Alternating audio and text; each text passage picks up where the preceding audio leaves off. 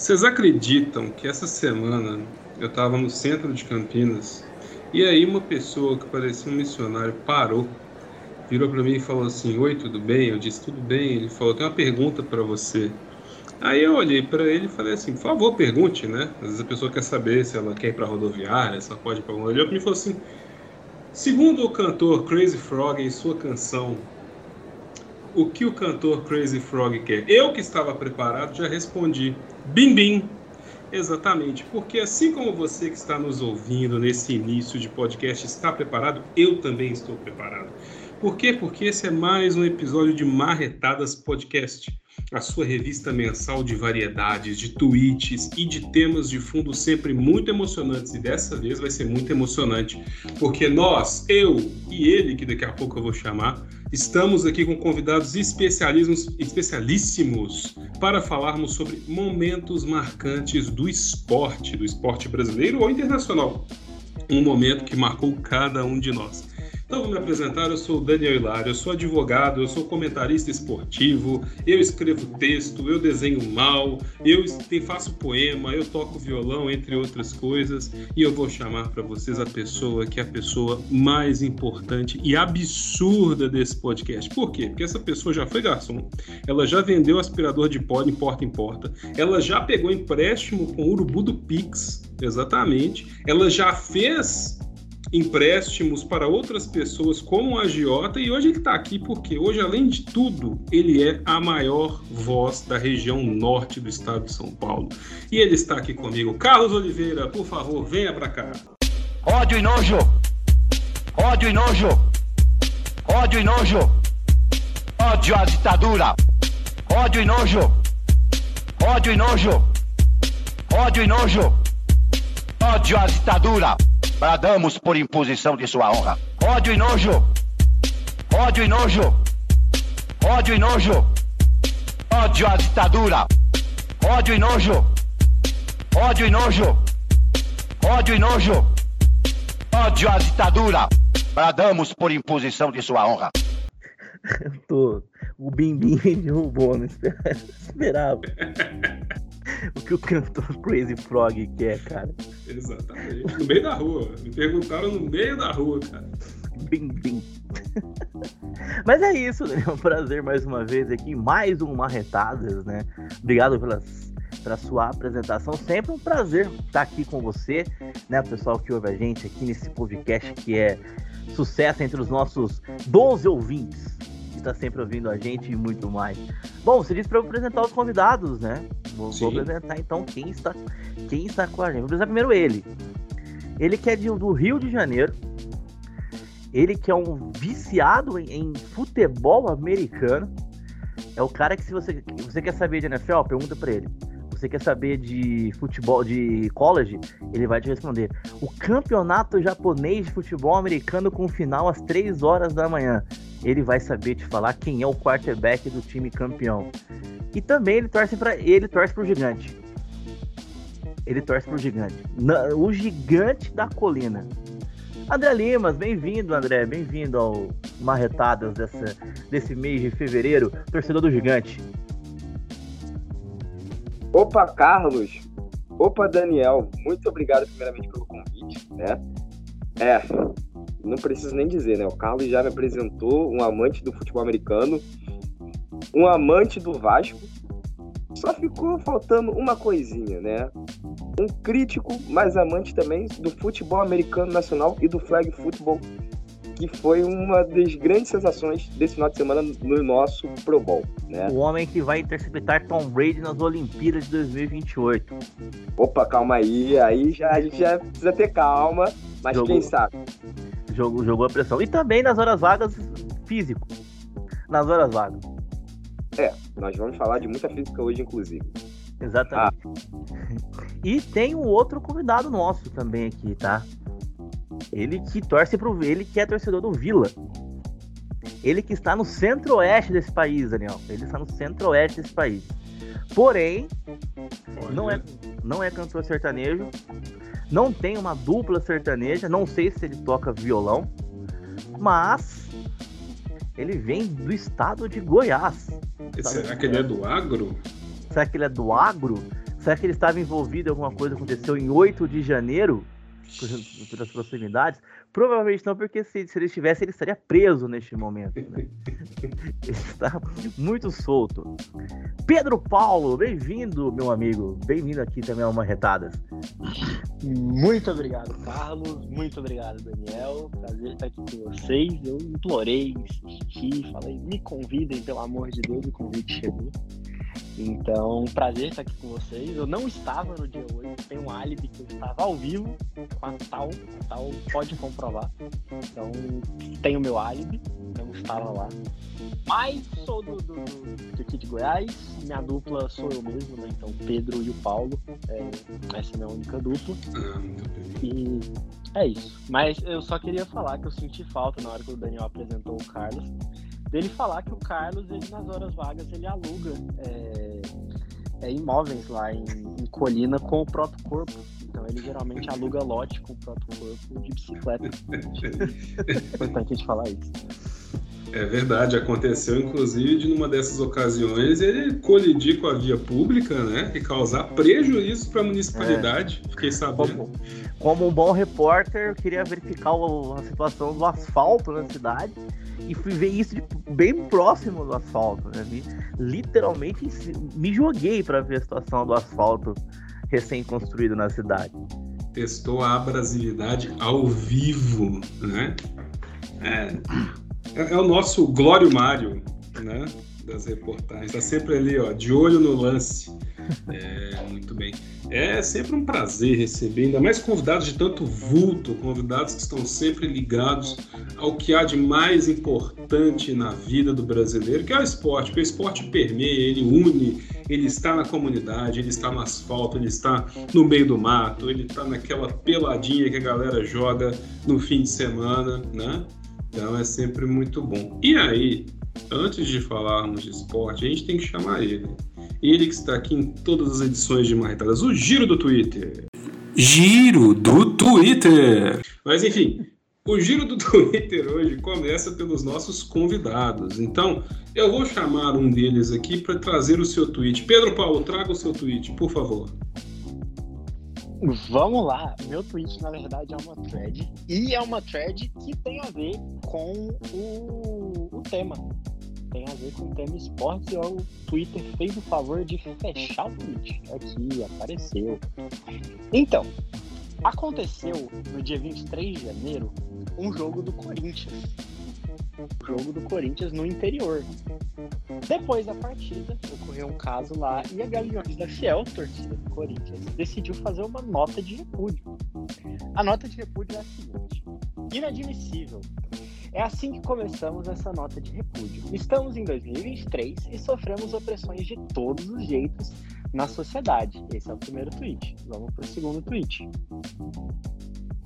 Cadê, cadê, cadê? O segundo tweet. Quando estamos na arquibancada, sofremos ainda pior, pois contamos com a arbitrariedade e a falta de preparo de quem deveria nos defender. Terceiros tweets. Como se não bastasse cobrar o valor de 120 reais. Não bastasse cobrar o valor de 120 reais em jogos de campeonato paulista para visitantes, Uh, e isso passar batido aos olhos da FPF, sofremos e vemos vários tipos de humilhações acontecendo. De forma desumana, arbitrária e pelo total despreparo da polícia de Limeira, São Paulo, um de nossos associados foi impedido de adentrar ao estádio é, portando as suas muletas, pois o mesmo faz uso delas por ter sua perna amputada recentemente. A alegação dada foi: as muletas poderiam ser usadas como arma.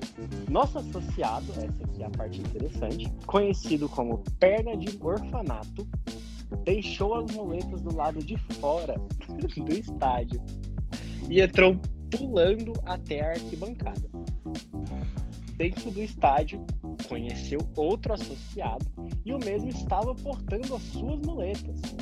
Daí se vê tamanho despreparo, onde, da mesma situação de amputados, um consegue adentrar com o estádio com as suas muletas e outro, e outro não. E aí tem a fotinha dos dois amigos mostrando um com muleta e outro sem. Essa é a minha thread e é isso. É... precisamos falar sobre o perna de orfanato e o despreparo da polícia. É de um capacitismo, Sim. sabe, que a polícia faz com as pessoas. As pessoas precisam se locomover. Considerando o nome do senhor que ficou sem muletas, imagino que ele, desde a mais tenra infância, use muletas deambule de muletas por todo o estado de São Paulo e por onde estiver passando a torcida Gaviões da Fiel. Imagina ele desobstruindo estradas, tirando bolsonaristas na muletada, ou seja, ele fez um, um trabalho de, de cunho assim público, sem ser servidor público, e é impedido de se locomover com precisão nos estádios. É um absurdo. Eu acho um absurdo. Cara, o grande perna de orfanato, cara. Assim, o negócio foi tão absurdo que eu conheço, eu conheço essa história. A, a, o advogado entrou na justiça e deu para ele um habeas corpus. Me corrija se eu estiver usando o termo errado, Daniel, porque eu vou ser o cara especializado em injustiça e injustiça aqui. Ele entrou na justiça, conhece, conhece habeas corpus, para ele andar com isso, porque se ele chegar em outro estádio, a torcida e a polícia não deixar ele entrar, ele apresenta o documento e fala que, pô, eu vou entrar, eu preciso entrar porque eu preciso das muletas. O que é muito curioso, porque quando você olha pro perna de orfanato, tem a foto dele na internet, você percebe que ele precisa da muleta para se locomover. E a desculpa que a polícia usa, ah, no meio de uma briga ele pode usar a muleta como arma.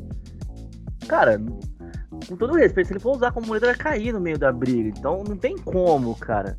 Mas, mas falando sério, cara, é muito desrespeito, como, como o Daniel disse, é um despreparo total, né, da, da, da, da, da, polícia, da polícia militar. Inclusive, o advogado cita isso na, no documento que ele consegue, né? Caso haja o despreparo da polícia militar, realmente é bem complicado. Isso aconteceu em Limeira, né? No jogo que a gente passou com a Limeira. Ele conseguiu ver o jogo, né? Com um jogo terrível. O jogo acabou Acabou 0x0, mas ficou é, marcado é isso, eu, é isso que eu ia falar, que o mais triste de tudo é não conseguir fazer o Inter de Limeira 0 e Corinthians 0. Cara.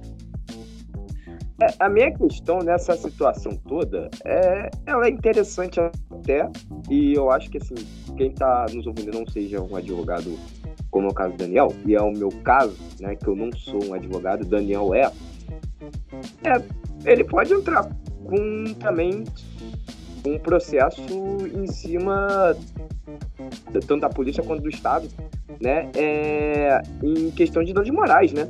Porque, bom, ele compra o ingresso, só que ele não é permitido entrar no ingresso por conta de uso de muleta. Só que ele precisa utilizar da, da muleta para se locomover. Eu não sei se está certo nesse entrar nesse quesito, né, de danos morais, mas eu acho que é passível dele, dele conseguir um processo, né? Ou não, Daniel?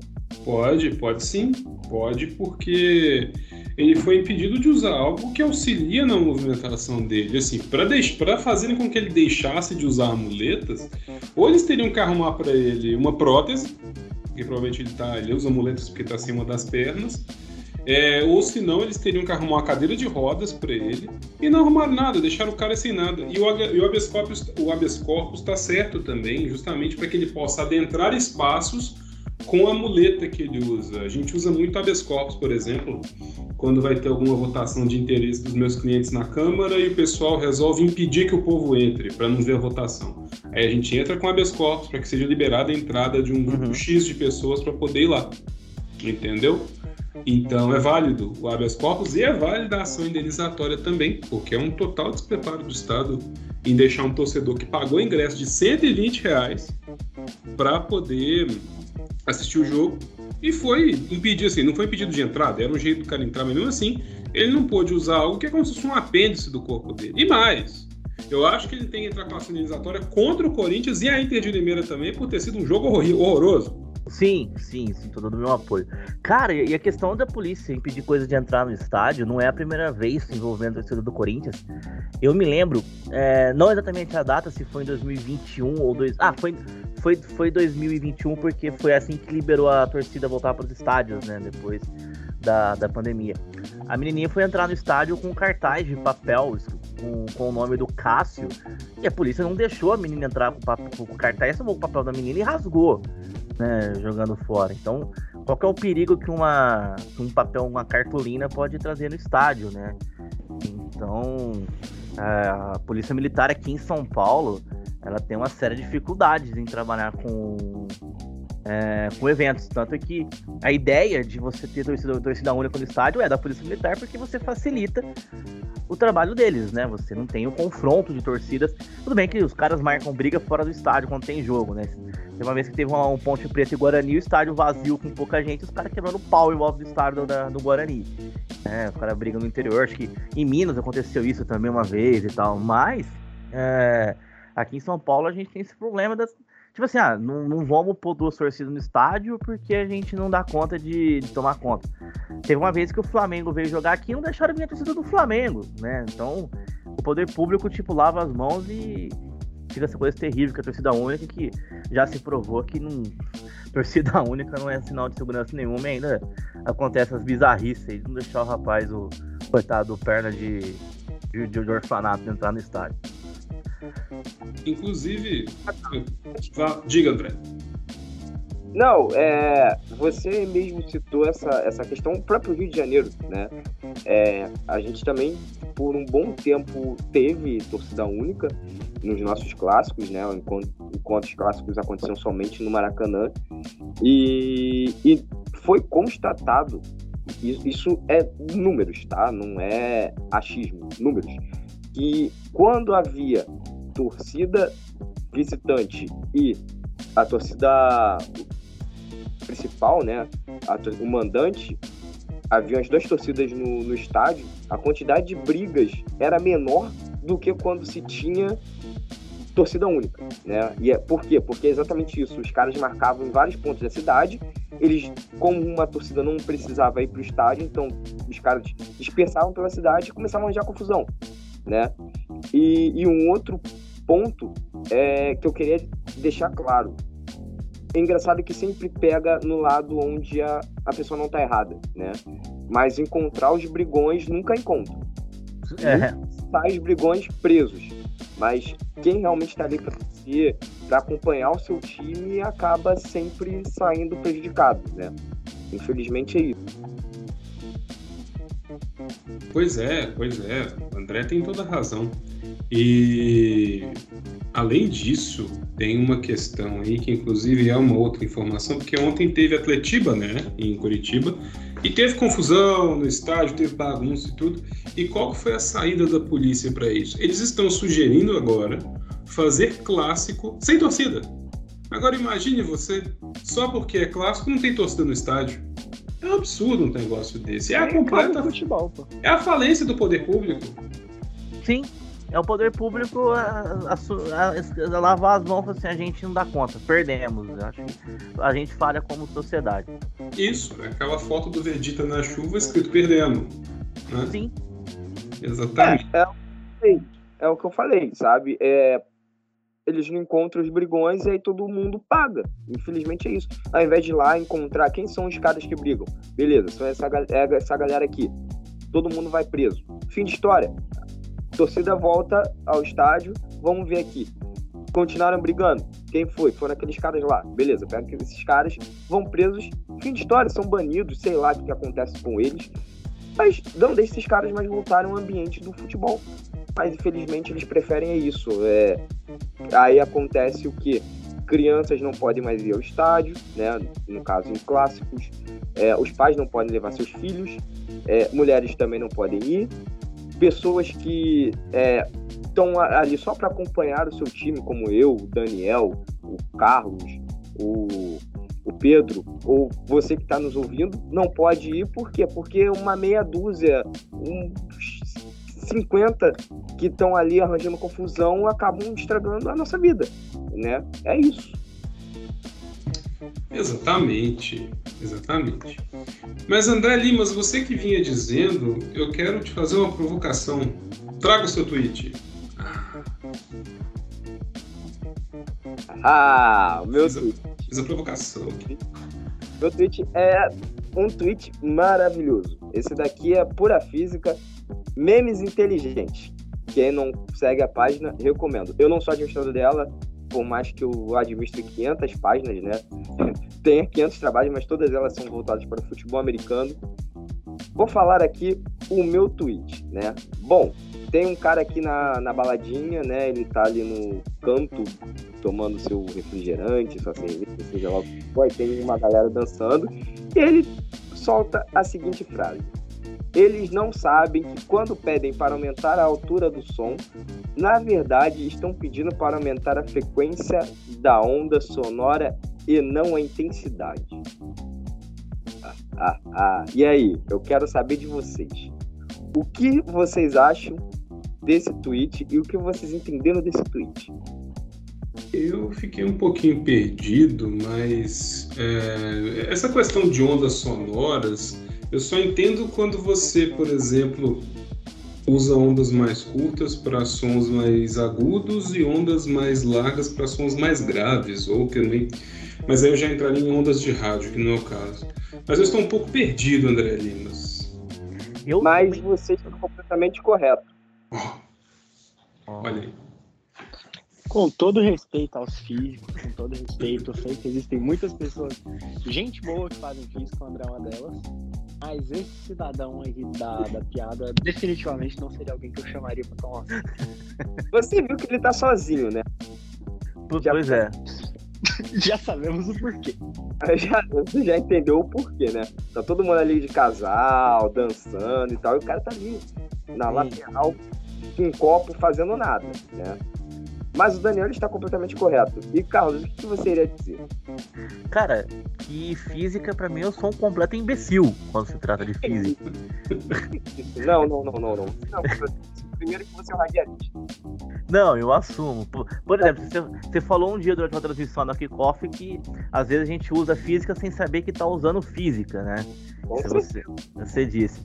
Mas quando parte para a parte teórica ali do, do estudo, da, da, da, de fazer de fazer cálculos, coisas e tal, cara, na escola quando tinha, tipo assim, eu fazia o suficiente para passar de ano, porque cara era muito complicado. Eu não sei absolutamente nada essa questão do som mesmo. Aí quando quando eu vi, eu falei assim, peraí, me explica isso aí que eu não entendi. Mas no dia a dia, talvez eu use física sem saber, como você disse. Mas na teoria, isso para mim é grego. Isso aqui, isso aqui é mesmo. A eu tenho a mesma sensação de, de ouvir uma música do sambô. Eu fico, tá, eu não, não entendi absolutamente nada. Mas enfim. Sunday você, Bloody Sunday. Como que você. Sunday Bloody Sunday. Boa. Bora, nego velho, nego velho, nego velho. Não, mas assim, é, é, é, exatamente essa questão, Carlos. Você, como radialista, você tem ali a, a frequência de onda do, do seu programa, né? Do, da sua emissora, no caso. Sim, temos, temos. Seria qual? Hoje aqui em Colina a gente tem a 105,9 MHz. Então, é, a 105 é a frequência de onda do, do seu canal, né? Do, do seu programa e da sua emissora. Então, quando você vai lá no rádio, você ajusta pra, pela frequência, né? Para encontrar a frequência de 105, vai ser exatamente onde vai estar tá vindo a voz do Carlos, né? E aí vem do meme. Por que, que ele diz isso? É o que o nosso querido Daniel falou. Quanto maior a frequência, maior será o som. Quanto mais baixa a frequência, menor será o som. Eles viram até que eu diminuía a minha voz, né? Exatamente por isso, a frequência que eu tô Sim. falando é baixa. Porém, vocês sabem qual é o limite mínimo e máximo dos nossos ouvidos em hertz? Não, não. O mínimo são 20 hertz e o máximo são 20 mil hertz. Maior do que isso é infrasom, né? É, cara, tipo, ninguém vai ouvir, sabe? Um humano não ouve. Alguns animais escutam. E abaixo disso, né? Na verdade, abaixo é o infra e acima é o ultra. O infra é. Alguns animais também escutam, mas nós não escutamos. É tipo. Imperceptível. Tipo, é... tipo um apito de cachorro, por exemplo, que é só o cachorro que ouve. Exato. Exato. E é incomodativo pra ele, você já percebeu? Sim, sim. Eu tenho aqui no meu celular, de vez em quando eu quero tentar minhas doguinhas, fica meio bravo, né?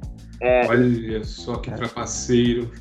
É porque é, é acima dos 20 mil. Já isso incomoda. A gente não escuta, mas eles escutam. E é, assim, uma situação extremamente incomodativa, sabe? literalmente. É tipo a gente ouvindo uma música da Anitta, por exemplo, incomoda o ouvido. Cara, e agora eu já arrumei briga com o pessoal do K-pop, arrumei briga com o pessoal da Rihanna, agora eu tô arrumando briga com o pessoal da Anitta, né? Com os Anitta. Vai perder a Anirers. Cuidado com os Anirers, hein? Anira. Os fãs de Anira. Tô até vendo o corte que o Daniel vai pegar pra fazer a imagem de divulgação. Com certeza, eu tô só, só anotando aqui. E, e para finalizar, né, a intensidade, né, é a amplitude da onda, sabe? É, aí sim é o que a gente chama de volume. Então, só me explica uma coisa. Quando aqueles jatos, aqueles aviões ultrassônicos, estoura a barreira do som, o que é estourar a barreira do som? Como é que eu consigo Então, explodir a barreira do. ma- ma- mandar a barreira do som de arrasta pra cima? então, a barreira do som é basicamente eles passarem da velocidade do som. Aí já é um outro negócio.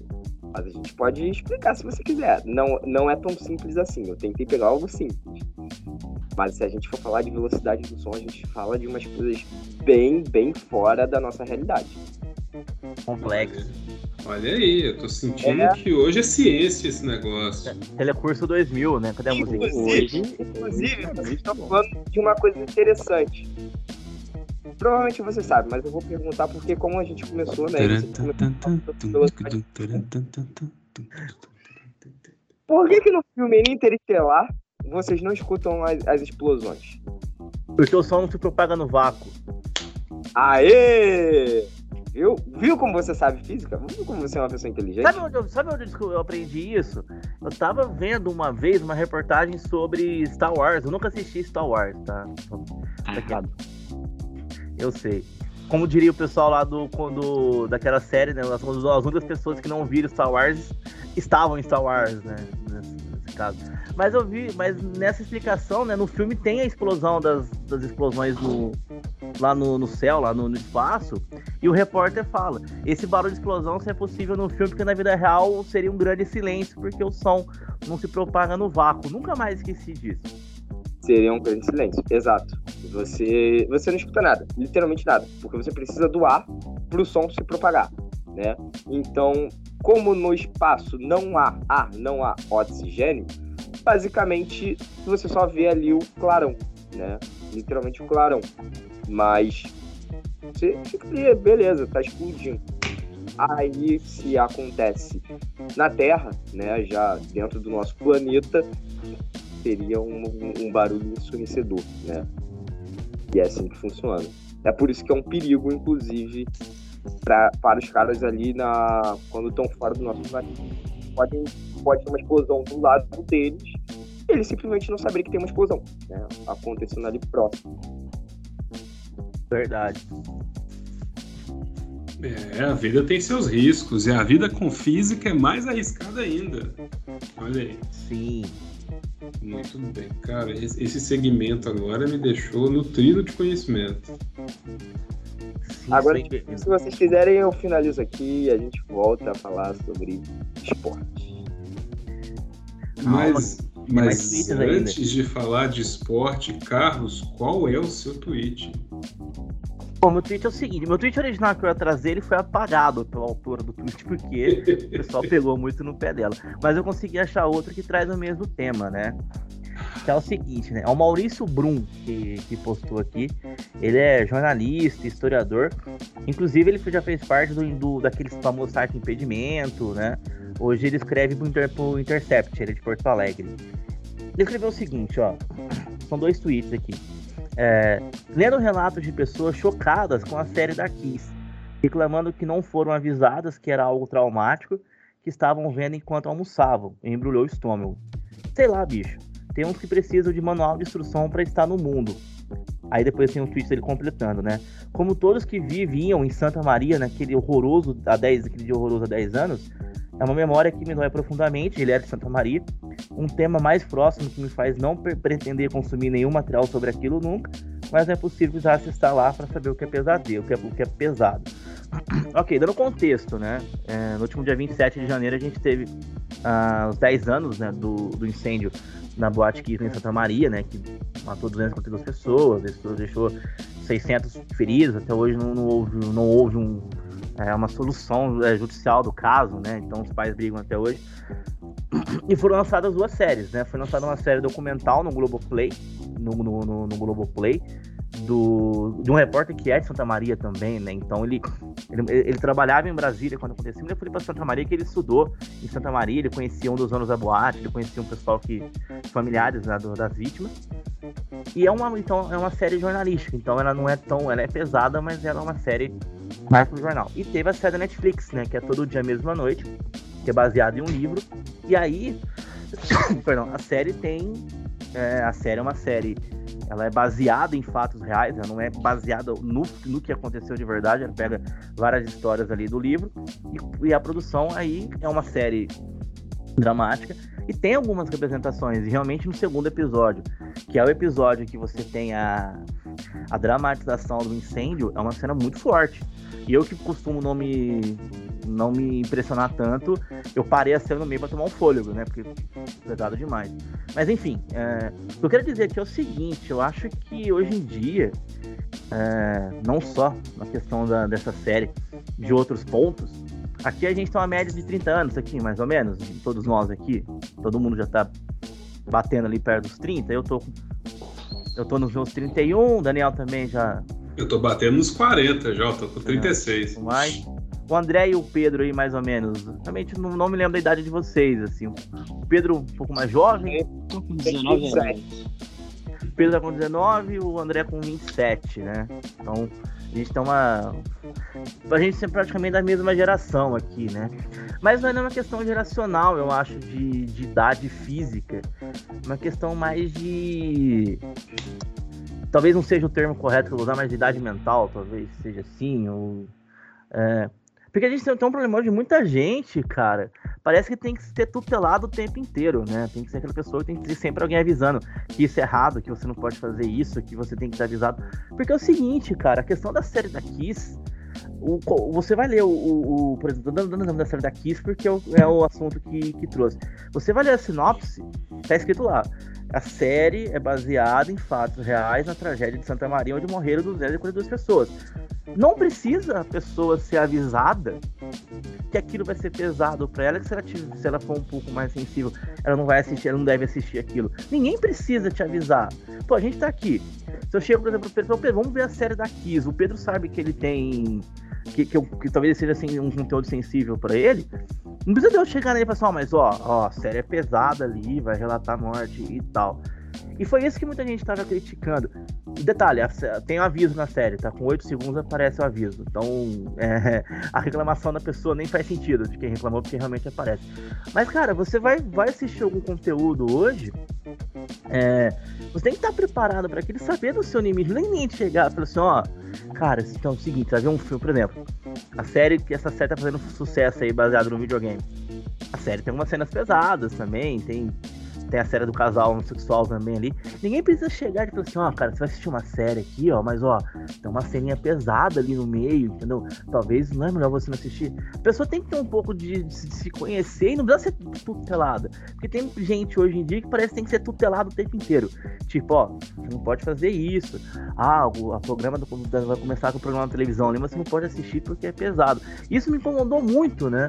Eu até brinquei, por causa de gente assim que tem um aviso de contém ovo na caixa de ovo, né? Porque a pessoa não tem percepção do mundo. Não sei o que vocês acham disso. Ah, eu, eu entendo se a pessoa é uma criança, se a pessoa tem, sei lá, 12, 13 anos, não tem discernimento de, pô, isso é legal Sim. assistir isso não. Mas a partir daí, cara, a partir do momento que você pode ter um celular, por exemplo, a partir do momento que você fala, ah, essa idade que é legal pra pessoa ter um celular. A partir dali, cara, a pessoa tem que saber discernir as coisas, tem que saber, pô, isso aqui talvez eu não consiga ver. A mesma coisa eu entrar num canal de caso criminal e achar pesado o conteúdo. Tipo, pô, óbvio que vai ser pesado. E assim, eu vi o. Eu já li o livro da Daniela Arbex. Eu não vi a série documental da, da, da Globoplay ainda, que é do Marcelo Canelo, inclusive. Isso. Eu isso, procurar de quem que era. lembrava o nome dele, verdade, isso.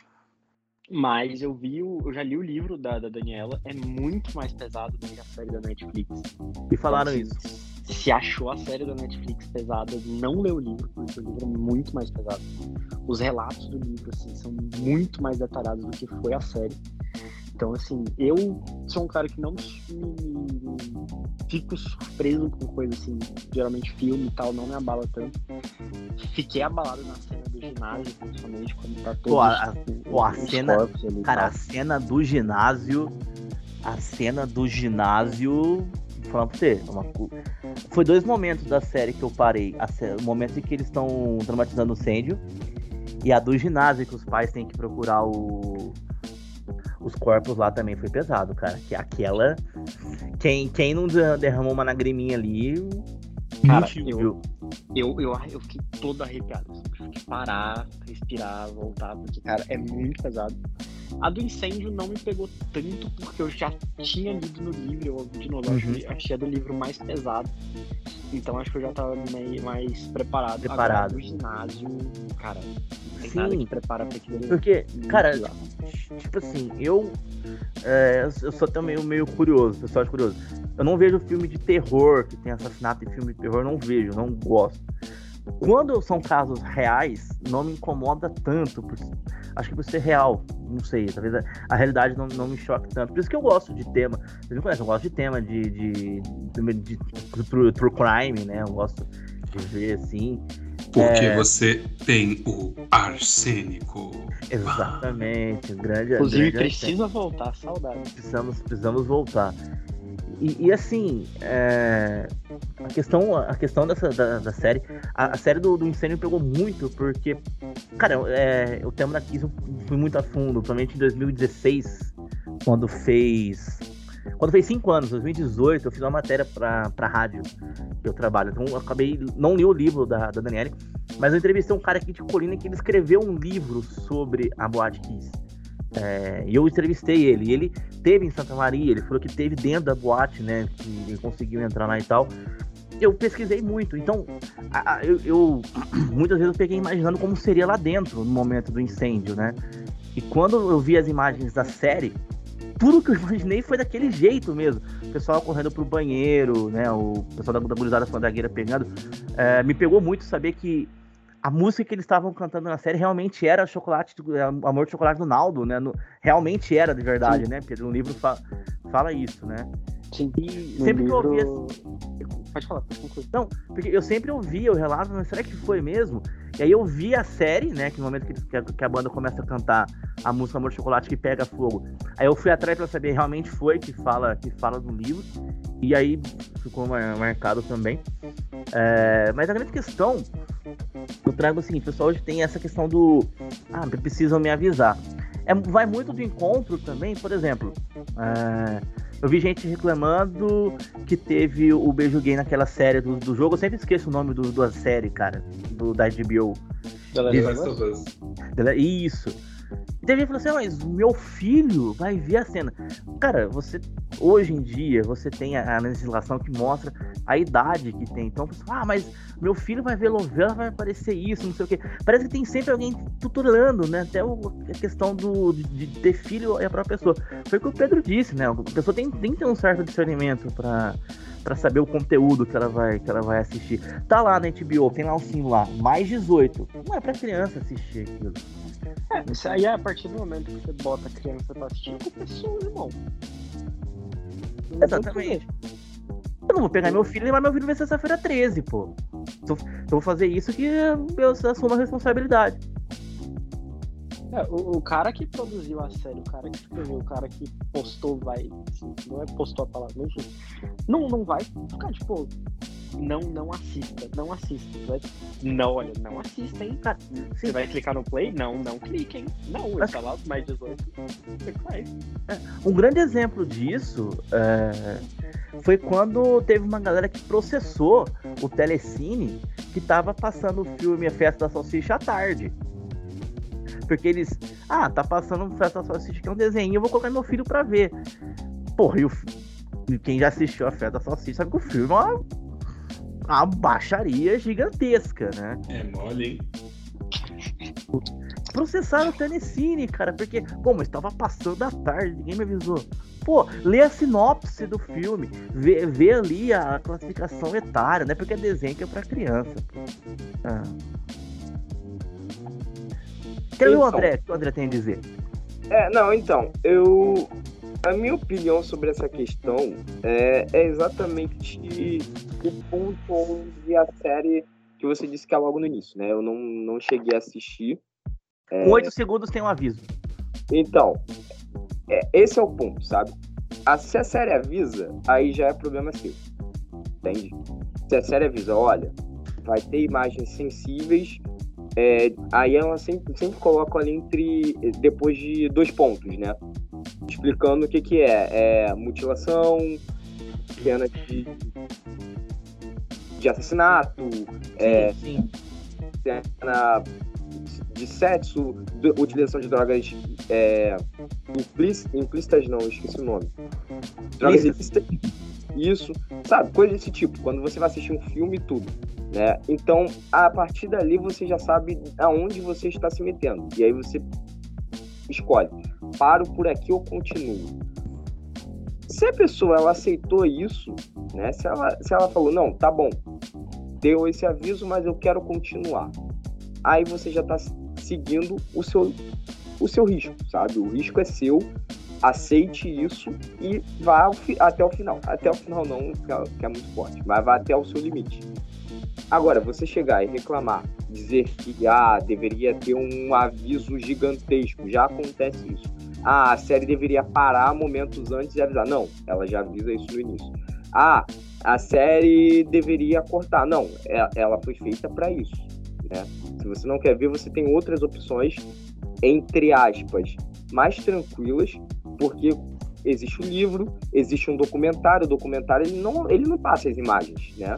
São só as famílias e, e pessoas envolvidas no incidente que fa- falam o, o relato, né?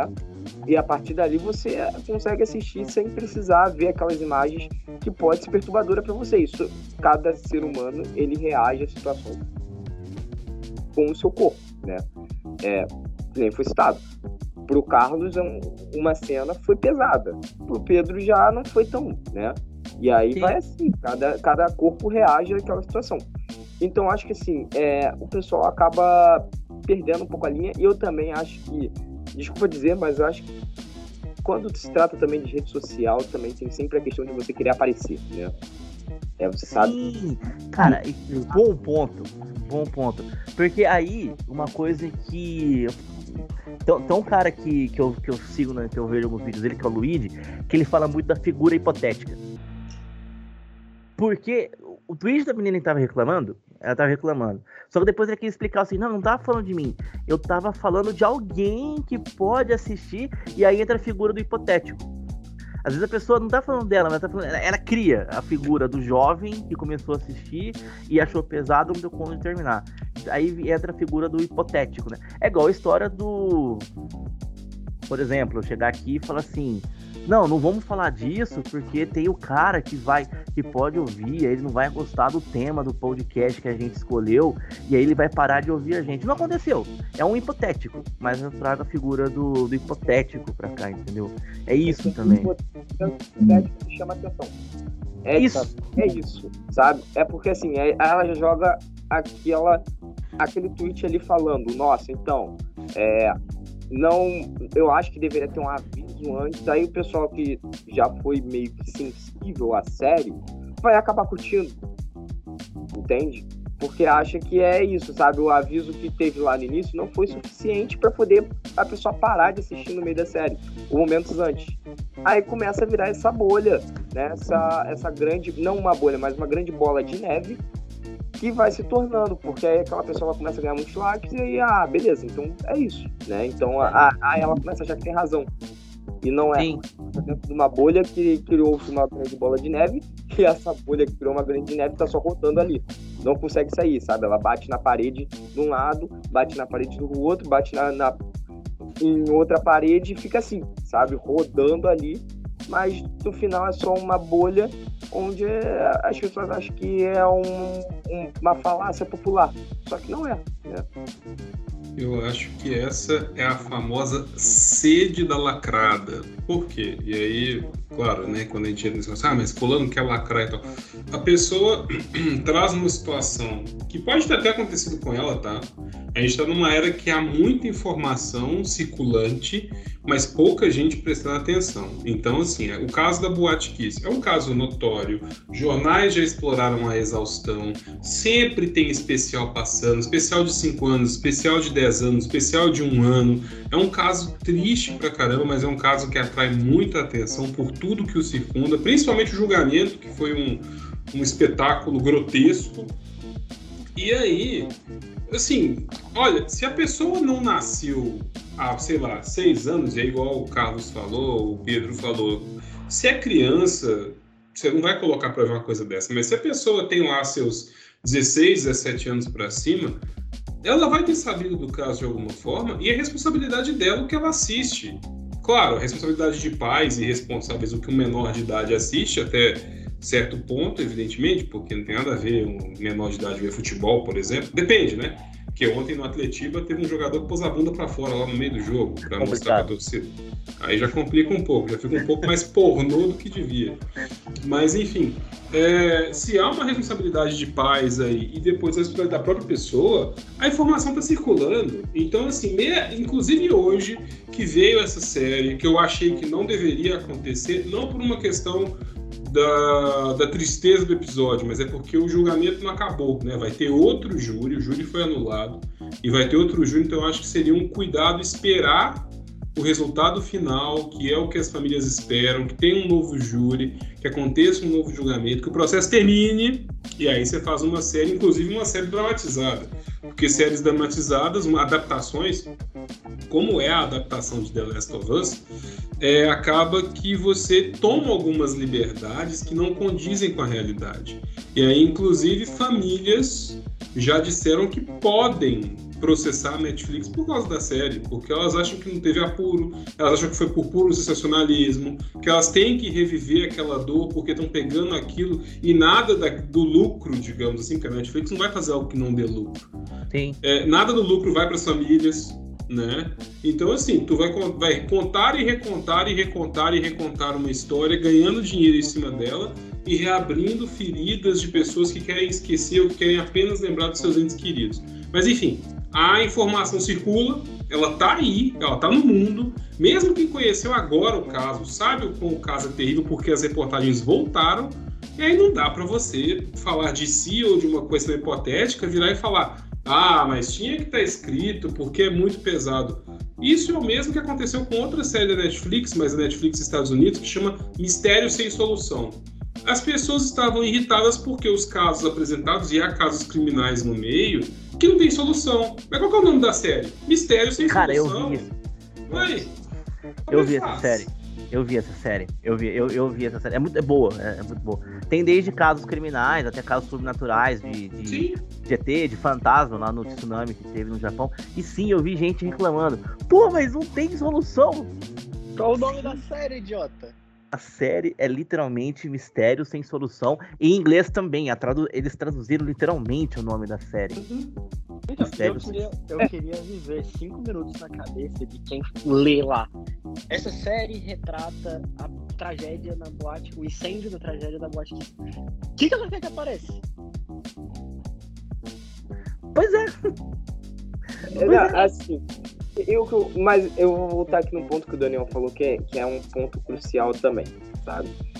É, eu acho que você tratar uma série com fato, com fato, desculpa, baseado em fatos reais, é, você tem que esperar ter concluído, né? Ou pelo menos acontecer que nem é nesses casos dessa, dessa segunda série que vocês, fal que vocês falaram. Bom, teve julgamento, não deu nada, mas aconteceu o julgamento, né? Fim de história. Porque ainda leva um outro fator, né? É, isso pode acabar interferindo no que vai acontecer, sabe? Sim, sim. É, eu acho que um grande exemplo de esperar a terminar, eu acho que os Estados Unidos tem muitos filmes baseados em true crime, né? Filmes e séries. É uma direção de casos fechados já, né? Você tem é. o caso lá do, do. Aquela série que fez, fez sucesso do canibal. É um caso antigo. Aqui no Brasil, talvez o grande exemplo seja o filme sobre o caso dos Stoffen, né? Que é o. Exemplo agora. que é a meni... E assim, eles fizeram é, é um caso que já foi encerrado, né, há muito tempo, já foi julgado, foram condenados, e eles tiveram cuidado ainda de fazer dois filmes, porque existem duas versões da história, que é a versão da Suzane e a versão dos Cravinhos. E o filme foi feito dos, dos dois, as duas versões do, dos filmes, né? Que você tem a menina que matou os pais, que é o que é o que é a visão que a Suzane é a grande pensadora de tudo, e tem o caso do, dos cravinhos, que é o menino que matou os meus pais, que é a visão onde os cravinhos são culpados. E todo o filme foi baseado nos autos do processo que são públicos, e não teve participação nenhuma, nem da Suzane, nem dos irmãos cravinhos. Então, o filme foi todo feito baseado no, no livro da, da Ilana Casoy, né, Casos de Família, e nos autos do processo. Aí sim, porque você teve. O, o caso tá fechado. Não, não, tem mais novidade a aparecer disso. Né? O que tem novidade é quando a Suzane sai, que todo é. mundo. Que, que, a notícia anual da Suzane sai no dia dos pais, a Suzane sai no, no Natal, né? Tudo. Isso não está no caso. Porque isso, isso claramente pode interferir no caso, e isso não só em quem vai julgar, mas com uma repercussão pública. Né? Porque, vamos, suposição, né? Vamos supor que aconteça a mesma coisa que aconteceu no, no último processo. Não dá em nada. Pois é, sim, porque a, a, opinião pública, que é o julgamento, né? Você quer que os, que os culpados sejam julgados.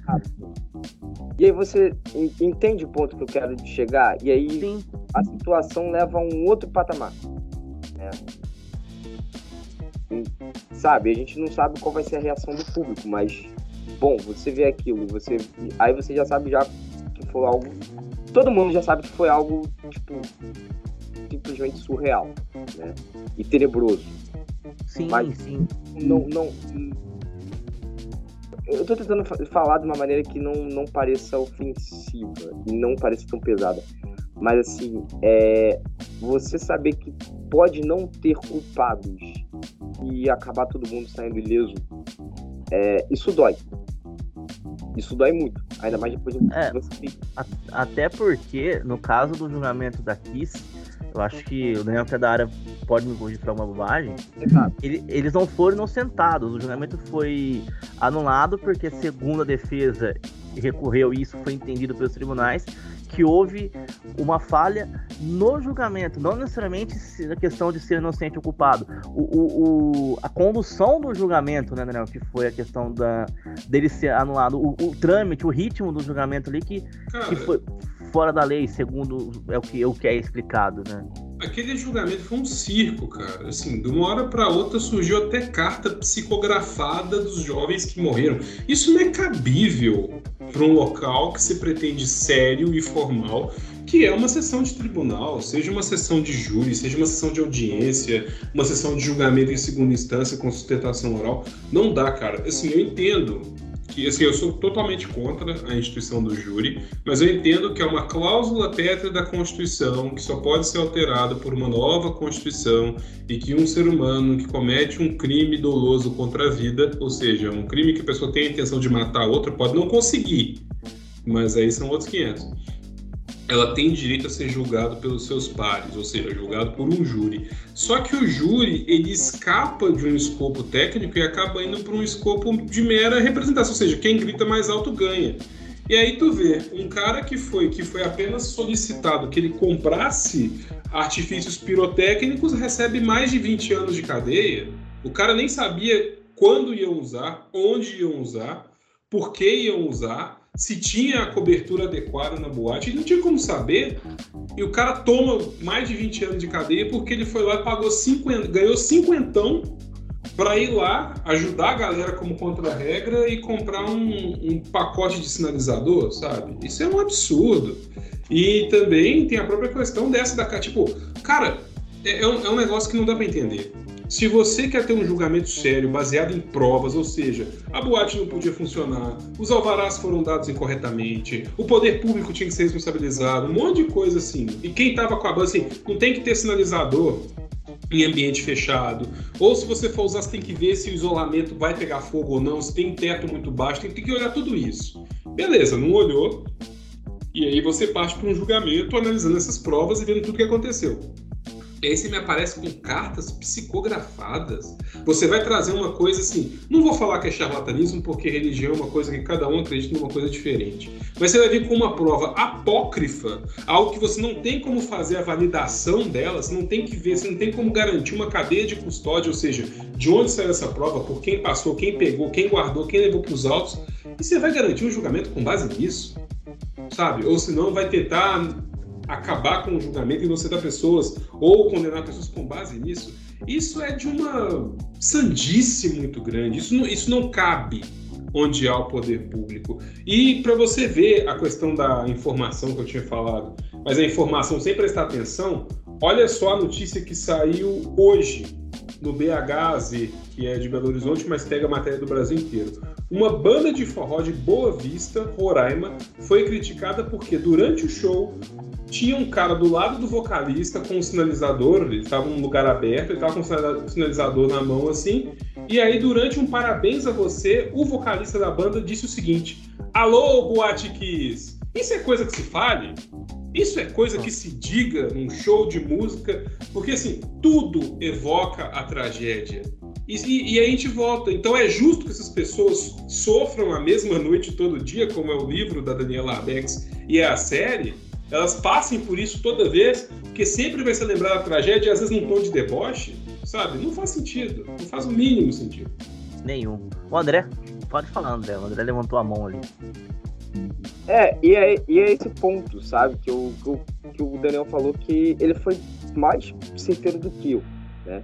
É, que é exatamente se na época já, já tivemos essas polêmicas todas, quem não garante que utilizem como argumento ou contra-argumento que apareceu na série?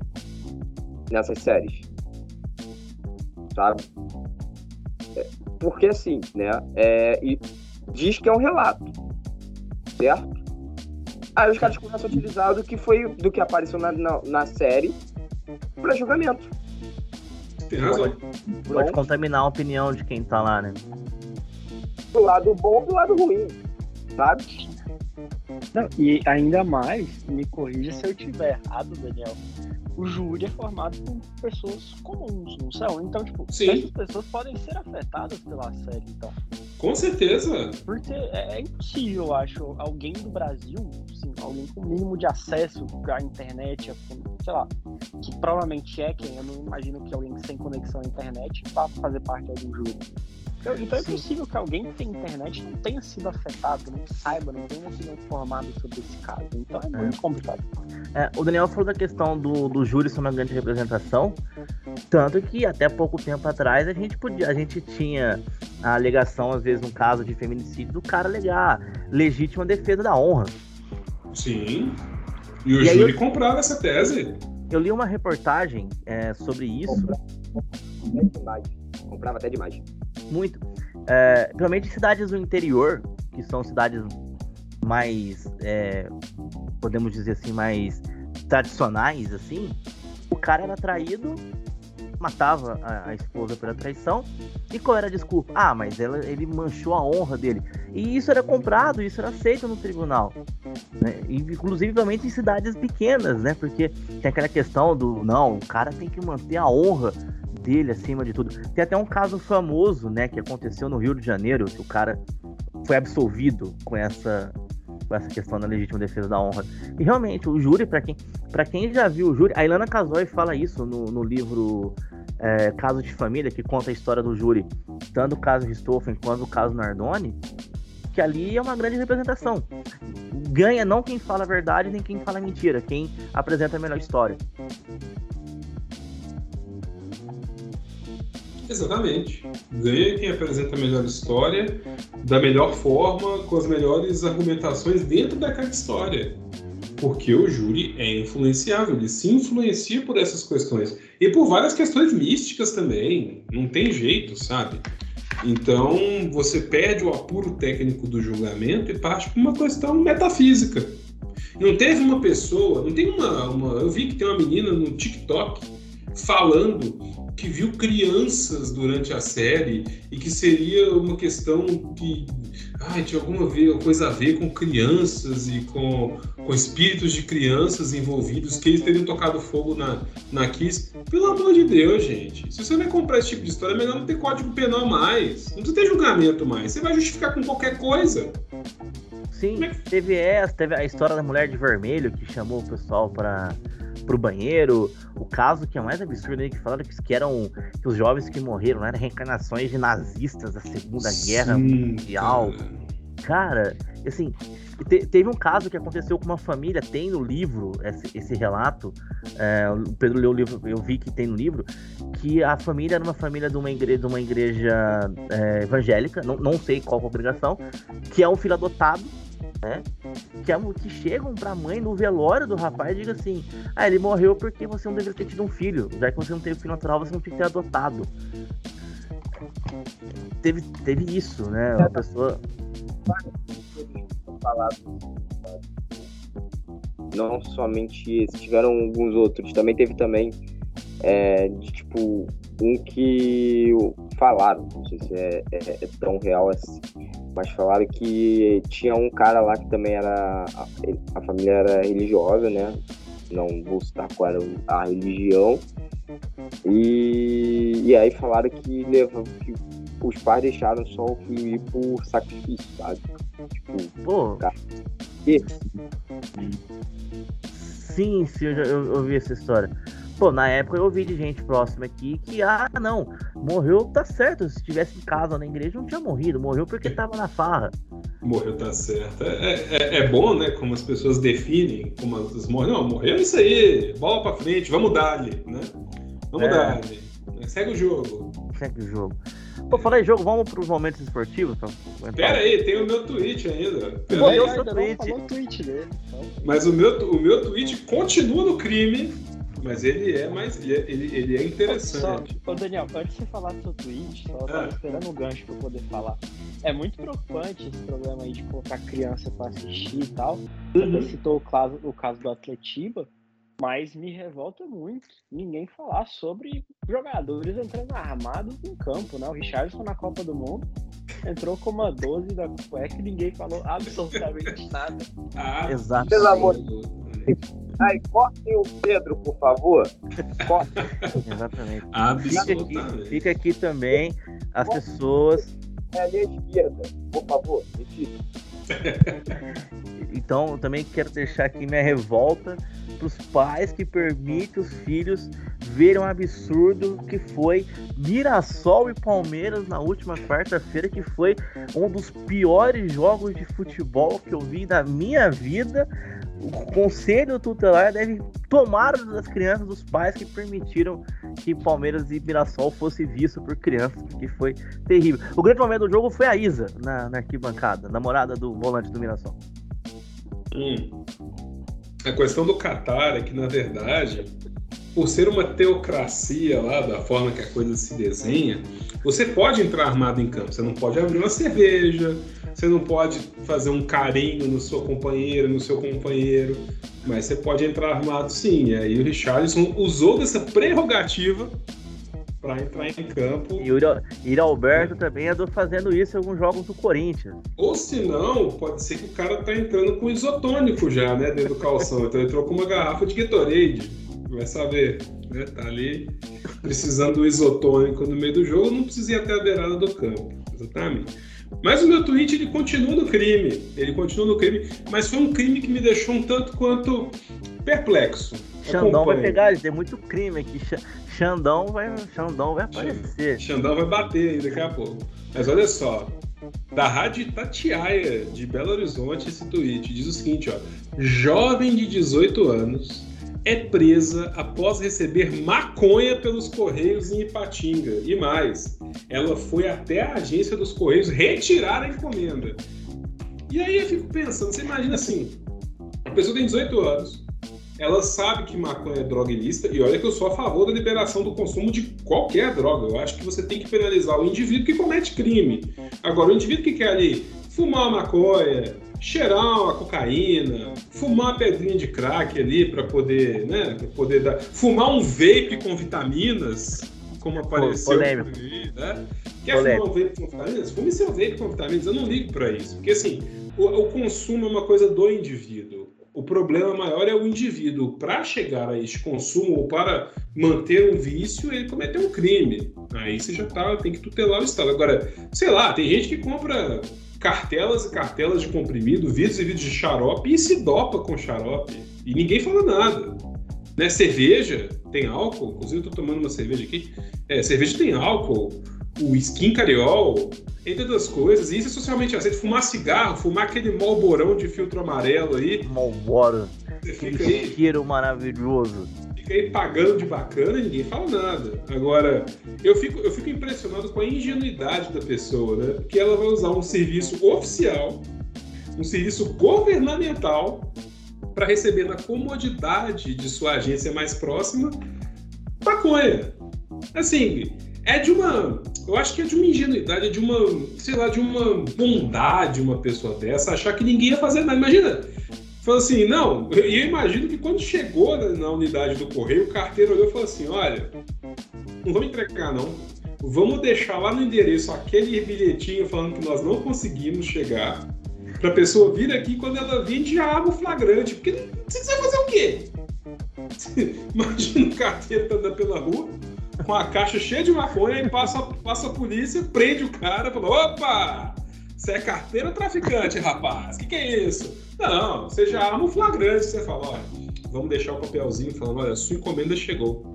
Venha buscar em sete dias úteis. E se não for você, entregue a procuração. Aí você pensa, né? Imagina se essa menina dá uma procuração pra mãe dela, retirar a droga do correio e vai a véia presa.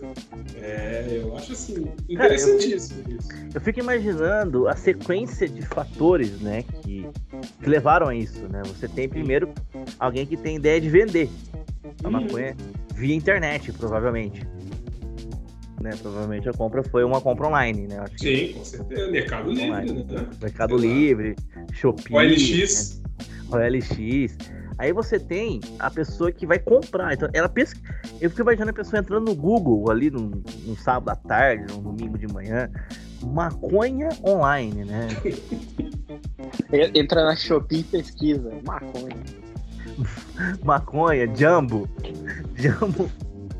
Será que o site que ela comprou é o site Jumbo Online?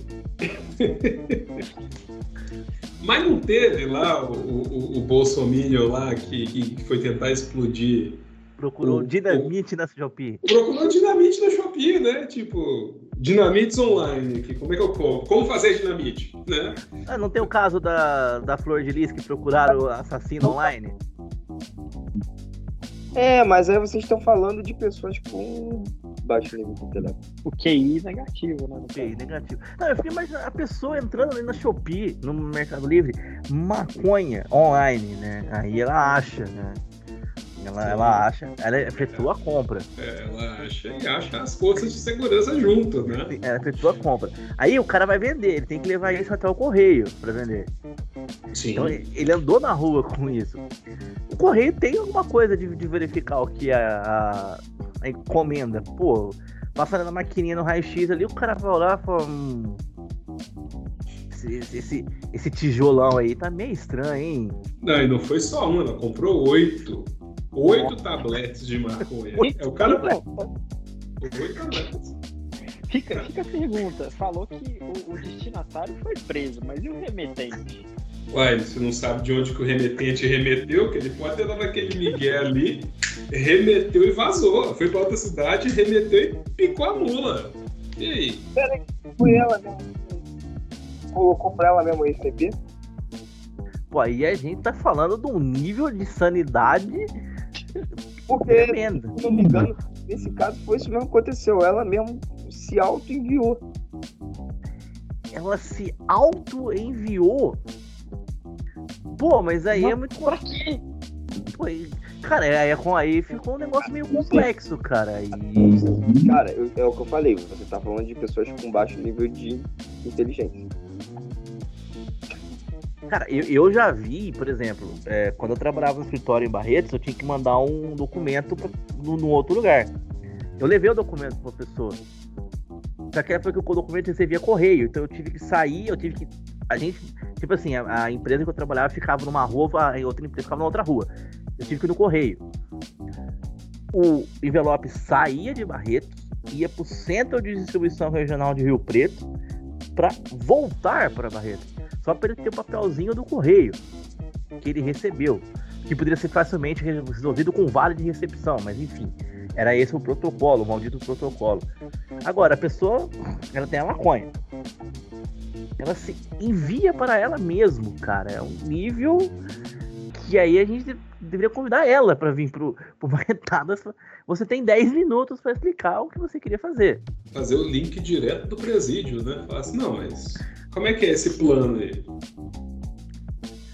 plano tão bom quanto do, do senador Marcos Duval, cara. Muito bom. Sim. Mar... Troféu Marcos Duval de, de projeto infalível. Inclusive, eu queria só fazer uma parte aqui para lembrar que hoje, hoje faleceu o CAC, que entrou numa sala com uma máquina de ressonância magnética armado. E a arma atirou nele. Afinal, ressonância magnética, arma de metal, bala. Sim. Né? Sim. Não, e assim, a história é legal porque eu imaginei. A história é legal. A história é legal. Eu imaginei quando tinha. Quando saiu a história a primeira vez, a notícia, eu achei que a arma tinha disparado no corpo dele. Mas não, a, a história se torna um pouco mais é, curiosa, que a arma sai da cintura dele, bate na máquina de ressonância magnética e aí sim é efetuado o disparo. Eu achei que o disparo tinha sido efetuado no, com a arma presa no corpo dele. Não, a arma sai. Se você então, pensa. Então você está querendo me dizer que a máquina de ressonância magnética cometeu o crime? Legalmente sim, vão ter que fazer um júri pra máquina de. de, de sim, vai ter que levar pro banco dos réus. Cara, porque eu fiquei... se, se, a gente conta essa história aqui, se a gente começa a contar. A gente vai fazer uma série, um filme, né? A gente vai fazer um filme. A gente tá aqui discutindo o roteiro. Aí o, a gente chega e fala assim, bom, aí o, o, personagem tem que morrer. Como é que o personagem vai morrer? Aí eu levanto a mão. Eu tenho uma ideia. Se a gente botar ele numa sala de ressonância magnética, aí a arma, aí ele liga, liga a, a máquina. A arma sai da cintura dele, bate na máquina e tem o disparo acerta ele. Vocês três vão falar, não, é demais. Pô, aí a gente, aí a gente tá perdendo a mão já no roteiro. Eu deu- tô, tent- eu tô tentando pensar qual que é o sentido do cidadão andar com a arma destravada, mano. Ah, mas ele é caque, né, cara? Ele é São- foda. São ele é o três Rambo. pontos, né? São, são três pontos. Ele chega. Faltou estudo de física. O cara não conhecia física aí, ó. Faltou Aí. conversar com o André. Eletromagnetismo. Faltou algo chamado inteligência. Exatamente. baixo nível de inteligência. Porque aconteceu o seguinte, né? Porque quando você vai fazer o exame de magnética, pra quem não sabe, o próprio nome diz magnético. Você tem magnetismo. Magnetismo, ele. né, ele suga as coisas, ele puxa, puxa as coisas. É o barulhinho do, do imã. Quando eu fizer, o- quando eu fizer a aula no. Sim, você. é- eu estou fazendo barulho e, e jogando a mão pra trás, que é o barulho do.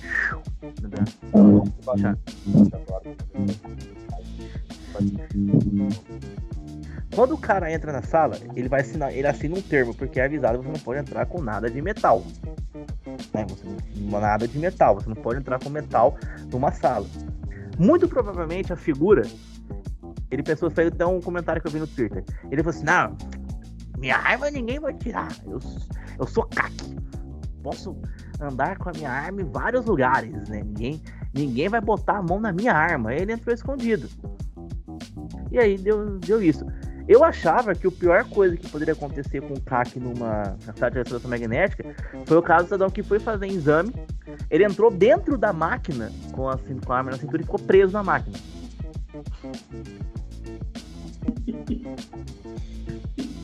Isso, isso aconteceu, ele ficou preso. Imagina ele igual, igual a imagem, fica imaginando, parece que ele estava sendo abduzido por, uma, por alienígenas, né? Porque imagina a máquina subindo assim, na, pendurada assim lá na máquina de, de ressonância magnética. Mas o rapaz aqui, esse rapaz que, que, que, faleceu hoje, ele superou isso, né? E, com todo respeito, nós temos um grande concorrente, um favoritaço ao prêmio Darwin Award 2023. E fica aí o questionamento, né? Como pode o CAC andar armado e também ser uma fruta? Fica a pergunta. Fica a pergunta. Eu acho que desde o padre do balão o Brasil não ganha o prêmio Darwin Award. Acho que o Brasil vai brilhar em 2023 porque vai ser difícil superar o cara que foi morto pela própria arma numa sala de ressonância magnética, cara. É muito. É, uma, é bizarro, é bizarro, trágico, tragicômico. E se fosse um filme, a gente ia xingar o roteirista, passou do limite. E falando na hora de. Oi, diga, Pedro. Não, a gente ia falar que não é real, né? Que o roteirista tá inventando demais. Começou a mentiraiada. Mas falando em, em brilhar, em momento de brilho, agora é hora de brilhar, agora é hora do assunto de fundo deste podcast, depois de tantos tweets comentados de situações criminosas que apareceram aqui. Eu vou pedir, Pedro, diga para mim qual que é o momento mais mar... momento esportivo mais marcante de sua vida, por favor. Cara, começar comigo assim, Sim. Eu separei alguns. Pura maldade. E pode falar mais de um se você quiser. Não tem problema Separei alguns. Eu vou citar dois. Né? O Carlos falou no começo que eu torço pro Vila Nova. Eu Vila Novense. Então trarei um do Vila. Que é a final da Série C de 2015, quando o Vila venceu o Londrina. Primeiro jogo lá em Londrina 1x0 pro Londrina. Precisava ganhar de dois gols de diferença aqui no Serra Dourada. E o Serra Dourada simplesmente bate o recorde de público, 45 mil. E eu estava lá, o estádio tremia. Muito bizarro. Muito bizarro. Tremia o estádio, literalmente 4x1 subiu, foi sensacional. Muito bom. E é isso. O outro é o Super Bowl eu também sou peixe, tenho tatuagem do peixe, inclusive. Hum. E teve a virada, né? O Atlanta Falcons estava ganhando de 28 a 3 no começo do quarto período. Até que um cidadão chamado James White decide fazer um estrago e colocar vários pontos, muitos pontos. E os Patriots venceram por 34 a 28. Então são esses os dois momentos marcantes que eu separei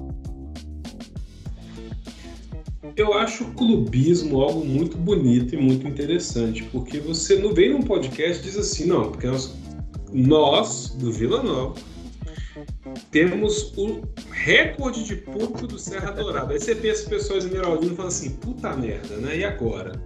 Né? Agora nada, agora perdeu. Inclusive o Serra Dourada antes né, dessas adequações para a Copa do Mundo, era um dos maiores gramados do Brasil, né? Estádio em extensão, assim, o gramado era descomunal. O pessoal falava que lá era jogar como se jogasse uma fazenda, não é verdade? É isso, se eu não me engano, é 107 por 60 o, o gramado padrão, né?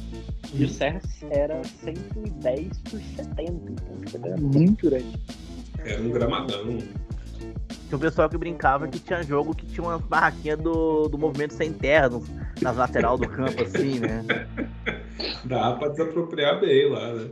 Cara, é muito grande. Porque eu nunca tive no Serra Dourada, mas tem uma fazenda aqui em Colina que tem, que tem um campo que ele é exatamente o tamanho do Serra Dourada antigo, que é o campo da, da codoraria. Cara, é enorme o campo. Você, tipo assim, pra você ver o. Jogava no gol, você viu o goleiro do lado com binóculos só, porque era muito desproporcional. Você levava uma semana para ver o goleiro do outro lado, né? Sim, o lateral que acompanha, o lateral para acompanhar o meia tinha que ir de, de moto. Né? É, cara, muito bom. E Super Bowl é um espetáculo, né, cara? Assim, eu nunca fui muito fã de, de, de futebol americano. Agora eu tô assistindo mais, tô acompanhando mais com vocês. Mas o Super Bowl ele é um espetáculo, ele é uma festa do entretenimento.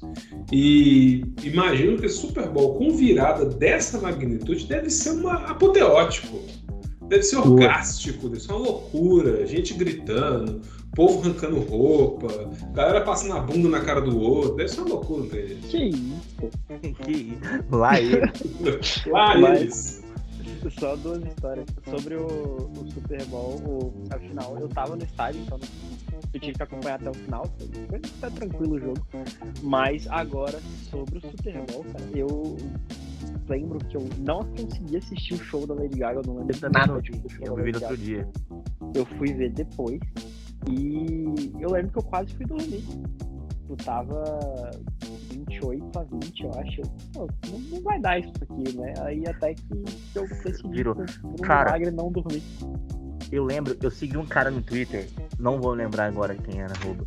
Eu lembro do tweet dele no final do primeiro tempo. Eu vou dormir porque isso já tá resolvido. No outro dia de manhã, o primeiro tweet dele foi assim: Como assim virou? O cara tava em choque. Foi muito bom, foi muito bom. Foi bom. E aí o, o, o, o, o crack, o crack, o crack grandson dos Estados Unidos gritou no intervalo: Que não vai dar! Não vai dar o quê? Não! crack grandson. Bem isso. Diga, André. Então, os meus dois momentos são Vascudo. O gigante? É ele, Só... ali. É ele ali. Solta a musiquinha do Vascudo. É, então, exatamente. Os dois momentos. Um triste e um feliz. Vocês querem que comece por qual? Começa pelo triste, depois a gente anima com o feliz. Esse, esse, é, esse é realista, ele é um momento triste do Vasco. Esse é, é. Campeonato Brasileiro de 2008, Vitória 2, Vasco 0. É o jogo Esse... do rebaixamento? É, exatamente. É aquele que o cara sobe na marquise? 7 de dezembro de 2008. Foi exatamente esse dia. Um dos dias mais tristes para a história do futebol mundial. Esse dia nem acontecer futebol mais. Só acho. Só acho que deveria ser proibido acontecer qualquer tipo de coisa relacionada nessa data. Cara, foi triste aquele Todos nós vivenciamos rebaixamentos aqui, né? Então a gente te entende, André. A gente te entende. Não era pra ter acontecido. Mas o que levou a esse rebaixamento? Por que leva um time a ser rebaixado? Trocas de, de, é, time desorganizado desde, a, desde o início da temporada. O Vasco naquele ano, se não me engano, ele foi para Dubai fazer pré é, bom, um time onde tinha Madison. O foda. Exato.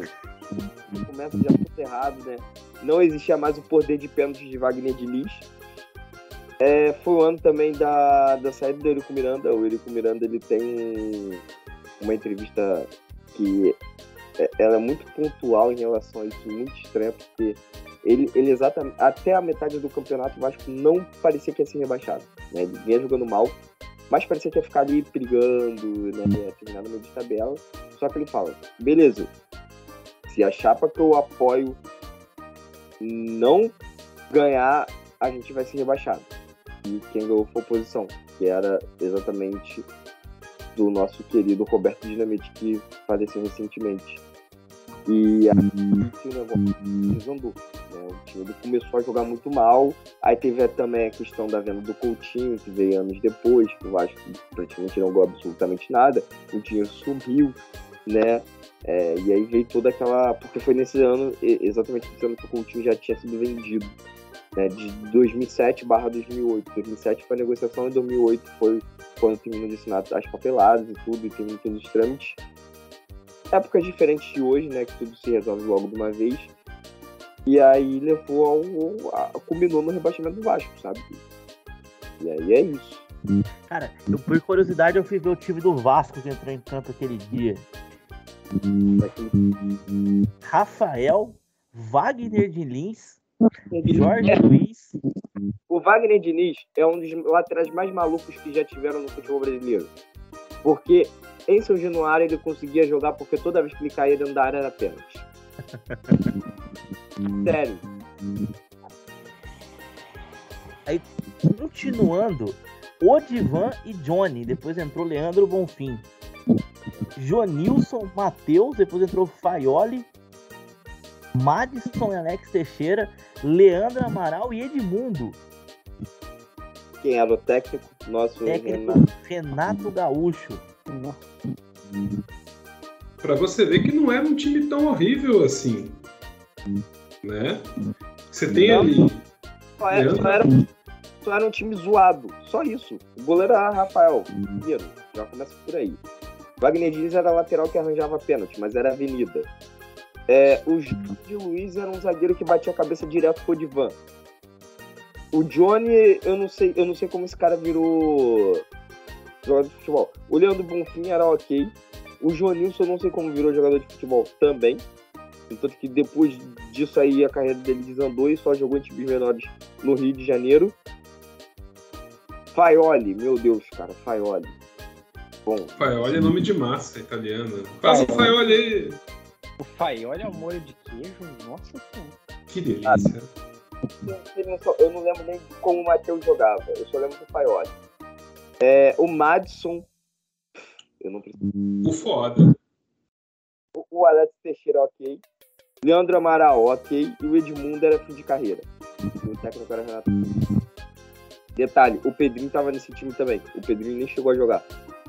Porque no primeiro tempo, perdendo de 1 a 0 O Va- o Vasco tomou acho que um gol. Se eu, não, eu, se, eu, se eu não tô me enganado, foi aos 20 ou 30 minutos. Entre 20 e 30 minutos.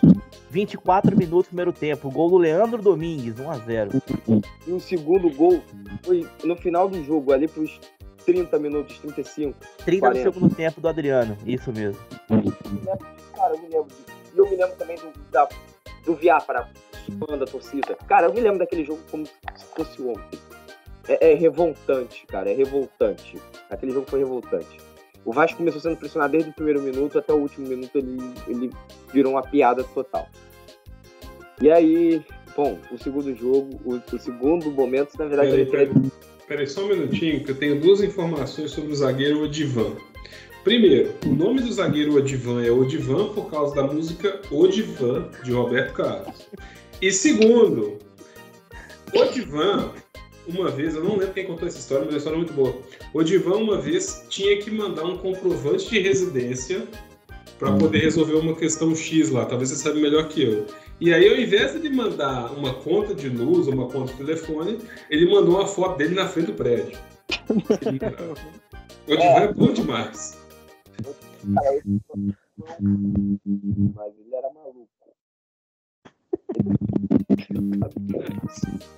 O microfone do André foi de bem.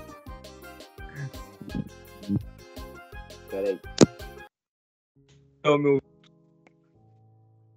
Diga de novo.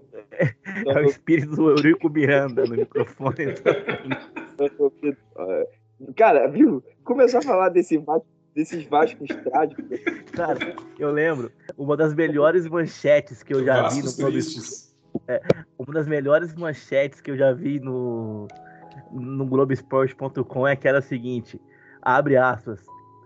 É, participante de votação diz ter visto espírito de Eurico Miranda e causa confusão em votação no Vasco. Essa eleição, essa eleição, essa eleição foi louca. Tá? Essa, É eleição foi, inacreditável. essa eleição foi louca. Essa, essa eleição foi uma das que combinaram do time estar nessa situação.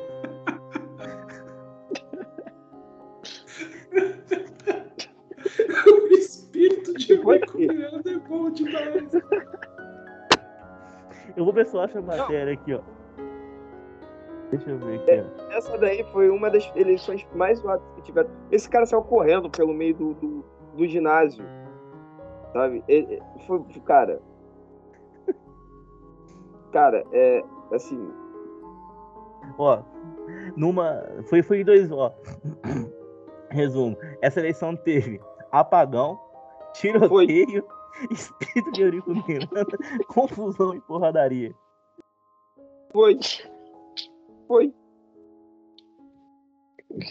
Ó, Simplesmente Vasco da Gama. Quem não gosta, confusão vai. entre membros do CD, que é o Conselho Deliberativo, houve correria após um grupo de beleméritos afirmaram em entrevista a alma de Eurico Miranda no banheiro. Sabe- tu sabe que essa. Ô, ô, Carlos, tu sabe que essa eleição ela não teve fim, né?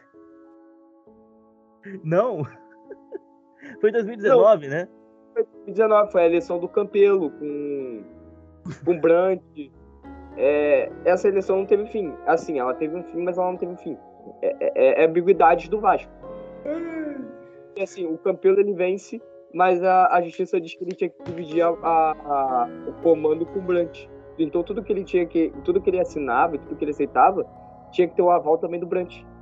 Porque deu como fraude, deu como um bando de bagulhos aí né? Deu esse caô todo aí, confusão, enfim. E aí levou a esse caso. Cara, coisas que acontecem só com o Vasco. Isso só acontece com o Vasco, cara. É incrível, é incrível. É incrível. E agora eu posso dizer o momento alegre? Claro, né? depois do espírito de Miranda, não tem outra coisa pra ser alegre, um- um só momento, né? Porque foi um ano, aquele ano foi um ano mágico, mas foi um grande ano de 2011, né? É, que a gente foi semifinalista da, da Sul-Americana, chegamos ao título da Copa do Brasil inédito, grande Éder Luiz correria, vice-campeão brasileiro, fomos o- roubados.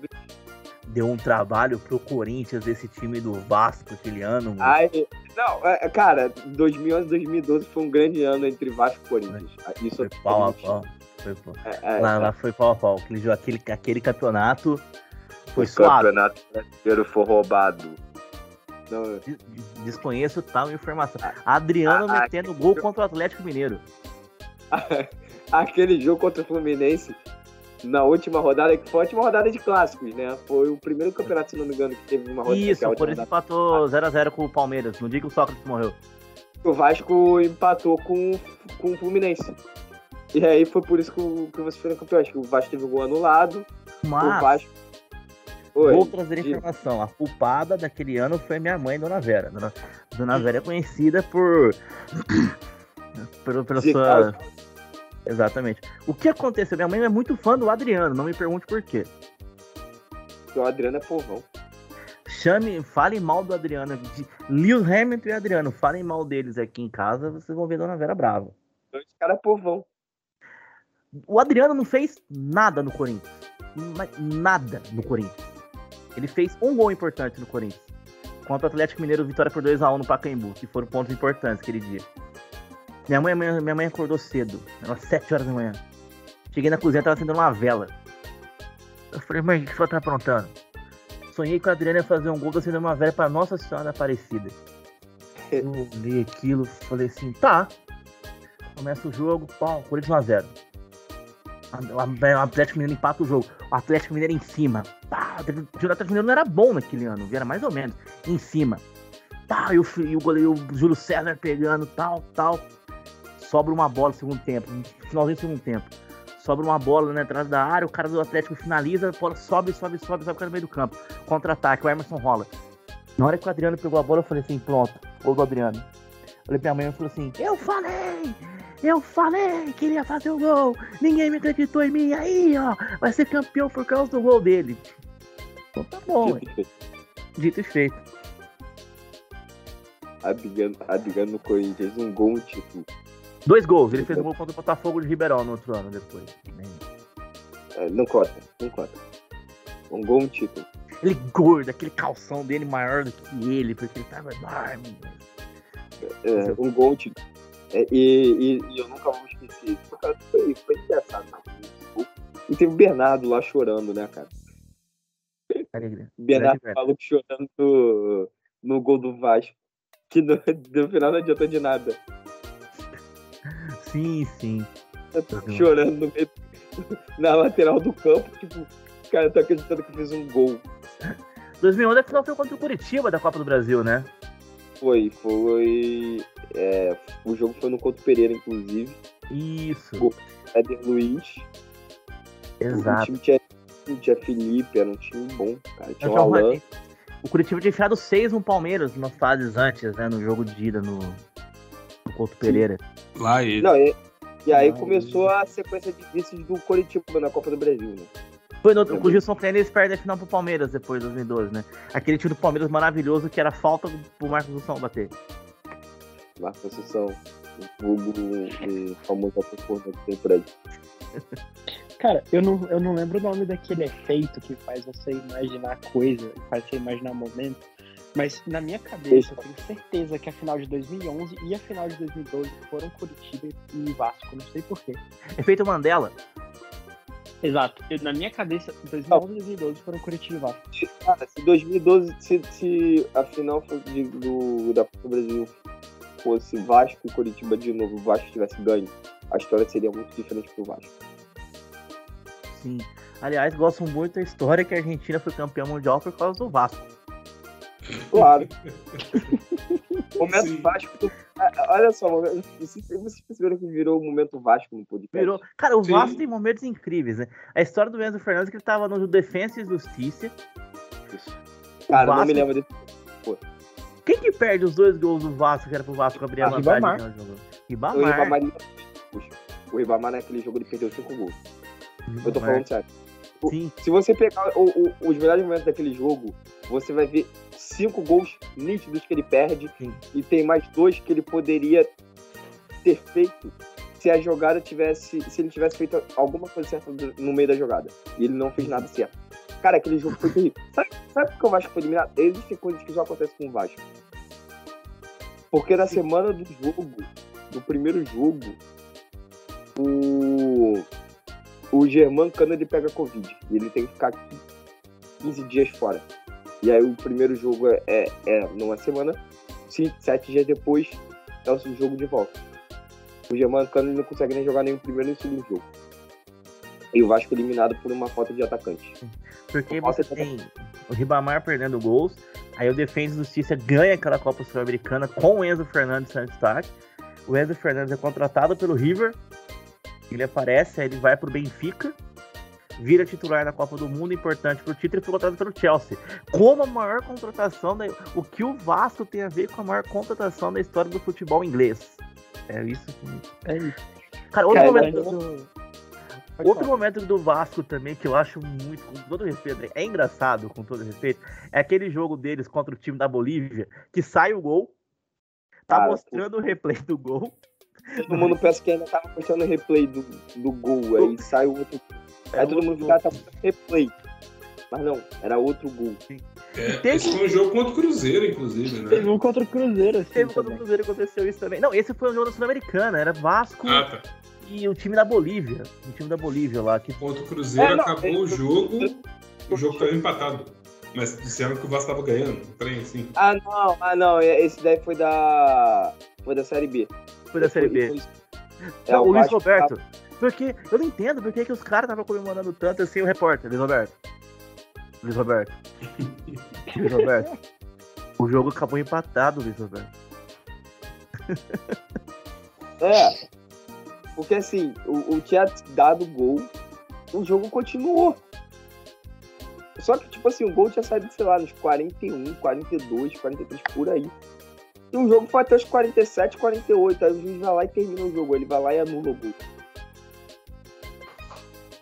É. Novamente, o Vasco é roubado. Cara, Cara, e O Vasco deixa ser eu- roubado é algo do futebol brasileiro. O Vasco é muito folclórico. Muito. É, Antes do é. Carlos falar, antes Não, Carlos falar eu acho que- o Não, é- peraí, rapidinho. Só pra finalizar, você sabia que era pro Vasco não ter sido rebaixado no Campeonato Brasileiro de 2020? Ah, é? Sabe por que o Vasco foi rebaixado? Hum. Por causa do VAR. Aí, tá Sabe por que ele foi? O jogo contra o Internacional que o VAR não funcionou por causa do sol no São Januário. Exatamente. E depois, e depois foi confirmado que o gol foi regular. Foi. E por causa desse jogo, o Vasco caiu. E só pra encerrar, pra deixar o Pedro falar, tem outro momento do futebol carioca e não foi o Vasco, foi com o Botafogo, que é outro time também que, que acontece coisa pra caramba. Somália? Não, teve, teve o Somália que fingiu sequestro, né? Esse é bom. Tem aquele áudio maravilhoso do, do, do Papai Joel, né? Chama o Somália! Chama o Somália! Somália! Chama o viado do Somália! tem esse. E tem o Botafogo foi o único time no futebol mundial que tomou gol antes de começar o jogo. Porque o jogo começava às 4, o jogo começou mais cedo, às 3h59, e o Botafogo tomou gol no primeiro lance do jogo. Então, o jogo tava marcado às 4 o Botafogo tomou gol às 3h59 da tarde. Pô, carioca é maravilhoso, cara. Acontece de tudo por aí. Diga lá, Pedro. Não, eu fazer só um ia podcast voltado só pro futebol carioca. Só. Eu, eu só ia contar que um dos meus maiores traumas futebolísticos tem a ver com o Vasco. que foi na, na terceira fase da Copa do Brasil de 2017. Não sei se o André vai lembrar desse jogo. Vila Vasco, Serra Dourada cheio, tinha umas 25 mil pessoas, eu era uma delas. Pô, começa em cima, macetando ali, gol do Vila. 1x0. Novo. A- Aliás, não, o Vasco começou ganhando. Gol do, do Iago Pikachu. Mas, Mas o Vila jogando em cima. O Vila. Isso, né, isso, é um- isso é uma coisa normal. Não, continua, é normal. Ma- Mas o Vila, pô, macetando em cima, gol 1x1. Gol do, do, do Alisson, se eu não me engano. Voltamos à normalidade. O mesmo, o mesmo Alisson que tinha feito dois gols no Flamengo dois meses antes. Mas enfim, aí, pô, o Vila em cima, ganhando. O empate classificava o Vila. E o Vila, tá, tava lá, jogando bem e tal. 47 minutos do segundo tempo. Cruzamento na área do Vila. O zagueiro Brunão, gigante zagueiro Brunão, me mete um gol contra. assim, No meio da área. Ele empurra a bola assim pro, gol, pro, pro gol, próprio gol. E o Vasco se classifica, assim, 47 minutos. Brunão. Zagueiros com OL no nome costumam se traumatizando. Lembro do Carlão do Corinthians também. Que ó, isso? Você, você respeite, respeite Ronaldão que jogou no São Paulo e Ronaldão. respeite Clebão que jogou no Palmeiras e no Cruzeiro, porque assim o zagueiro, o zagueiro não basta ele ter o ão, ele tem que ter o ão e tem que ter o cabelo marmita. Se ele não tem o cabelo marmita, ele vai falhar. Tem Carlão não que ter o tinha. cabelo marmita. Carlão não tinha. É, o, Brunão não tinha também. Brunão Era tinha. careca, inclusive. É. Tem que ter. Não, porque, porque é moda agora, né? É moda. Agora o zagueiro é preto, gigante, careca. É isso. A moda agora é essa. Antes, zagueiro tinha cabelo alto astral. Gonçalves tinha cabelo alto astral. Né? Tonhão, que jogou no Palmeiras, tinha cabelo alto astral. Agora não pode pôr um mullet, não pode fazer um cabelo marmita, não pode nada, tem que ser careca. Aí fala, aí fale mesmo, né? Careca é, isso aí, cara. foram Careca que nunca cara viu a perereca, é isso aí.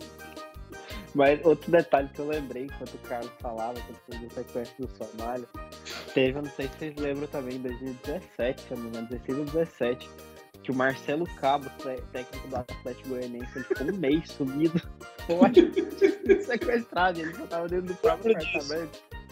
Eu lembro Eu disso. lembro. Que é eu legal lembro. que a mulher. Que é legal que ele tá treinando a mulher. Eu lembro desse caso também. Eu lembro desse caso, todo mundo preocupado. Marcelo, Marcelo Cabo estava em motel durante o seu desaparecimento. Grandes manchetes da humanidade. Mas, Carlos, depois desse banho de traumas de Vasco, qual é o seu momento esportivo? Pô, é Que também inclui Vasco, porque eu Também. sei.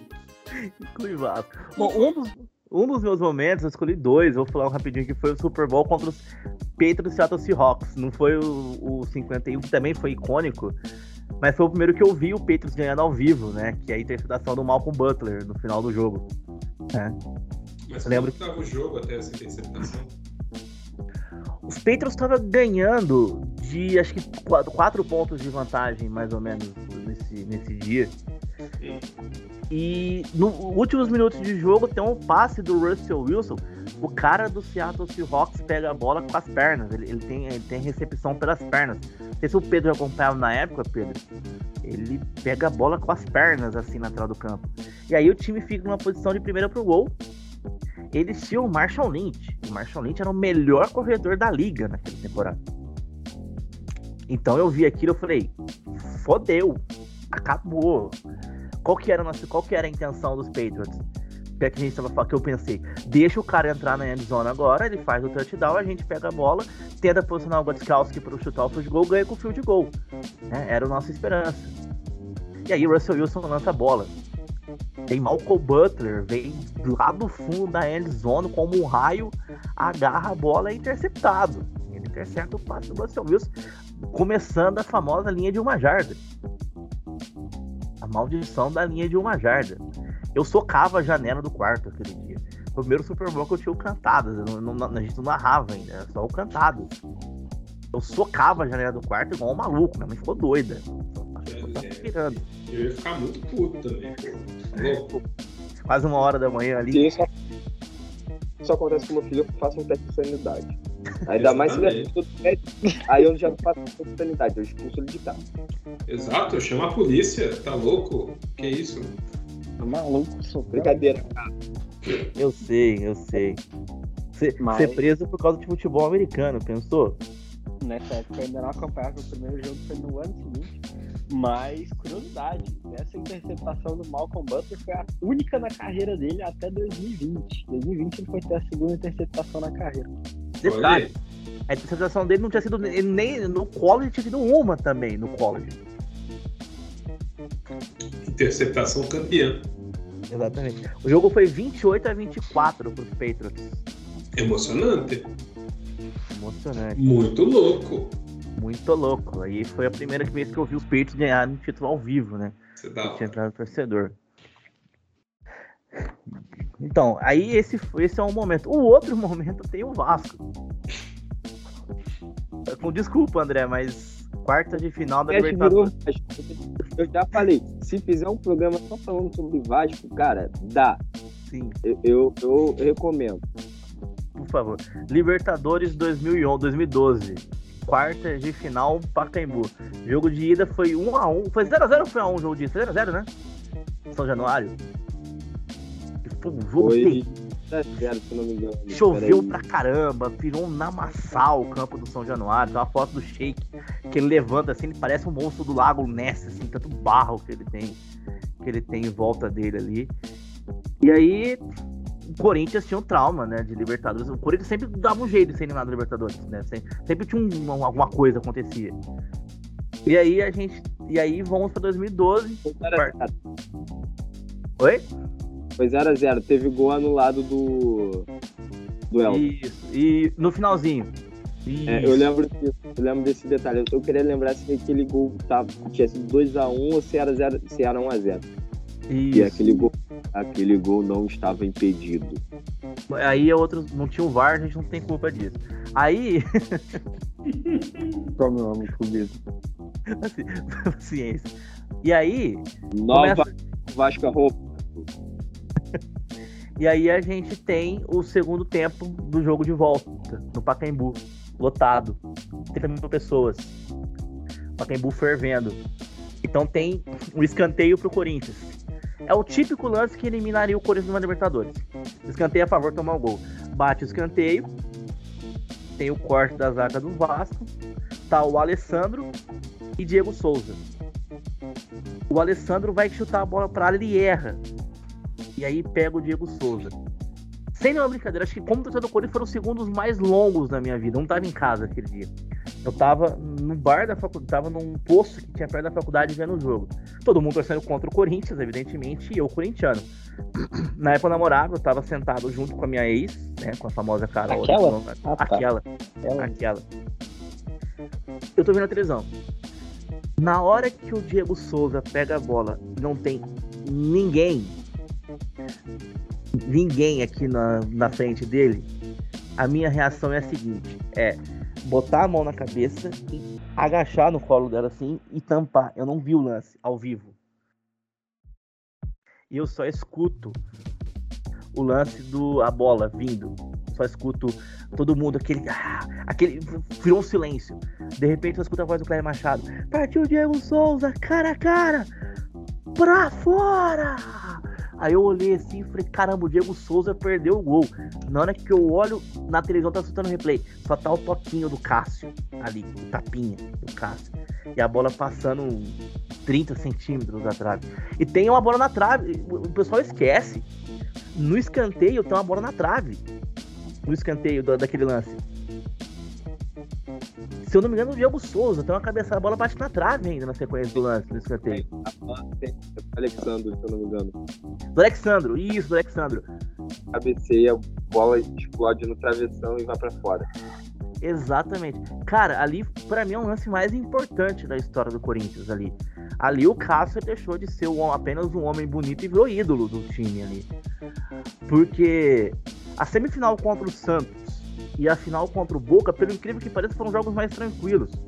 Principalmente o jogo de volta contra o Boca. Por exemplo, a, real, a, a, real é que vocês tiveram um jogo mais difícil da Libertadores realmente contra o Vasco. Nem tô falando por Vasco. Sim. Porque realmente o, o jogo onde eu, você chances de eliminação. Sim. E eu falo sem, sem medo nenhum. Se o Vasco passa, o Vasco ganharia a Libertadores. Sim. O campeão foi daquele jogo. Porque o Corinthians faz um jogo. Era, era, Cara, o Corinthians faz um jogo muito seguro na semifinal contra o Santos na, na Vila. Né? Aquela semifinal vai ser com Boca, mas na época não podia ter dois times do Brasil na final. E aí eles mudam o cruzamento para dar Santos e Corinthians. E na outra, e na outra chave tava Boca e Velho Sarsfield, na outra, na outra chave. O Corinthians empata com, com o Santos na Vila.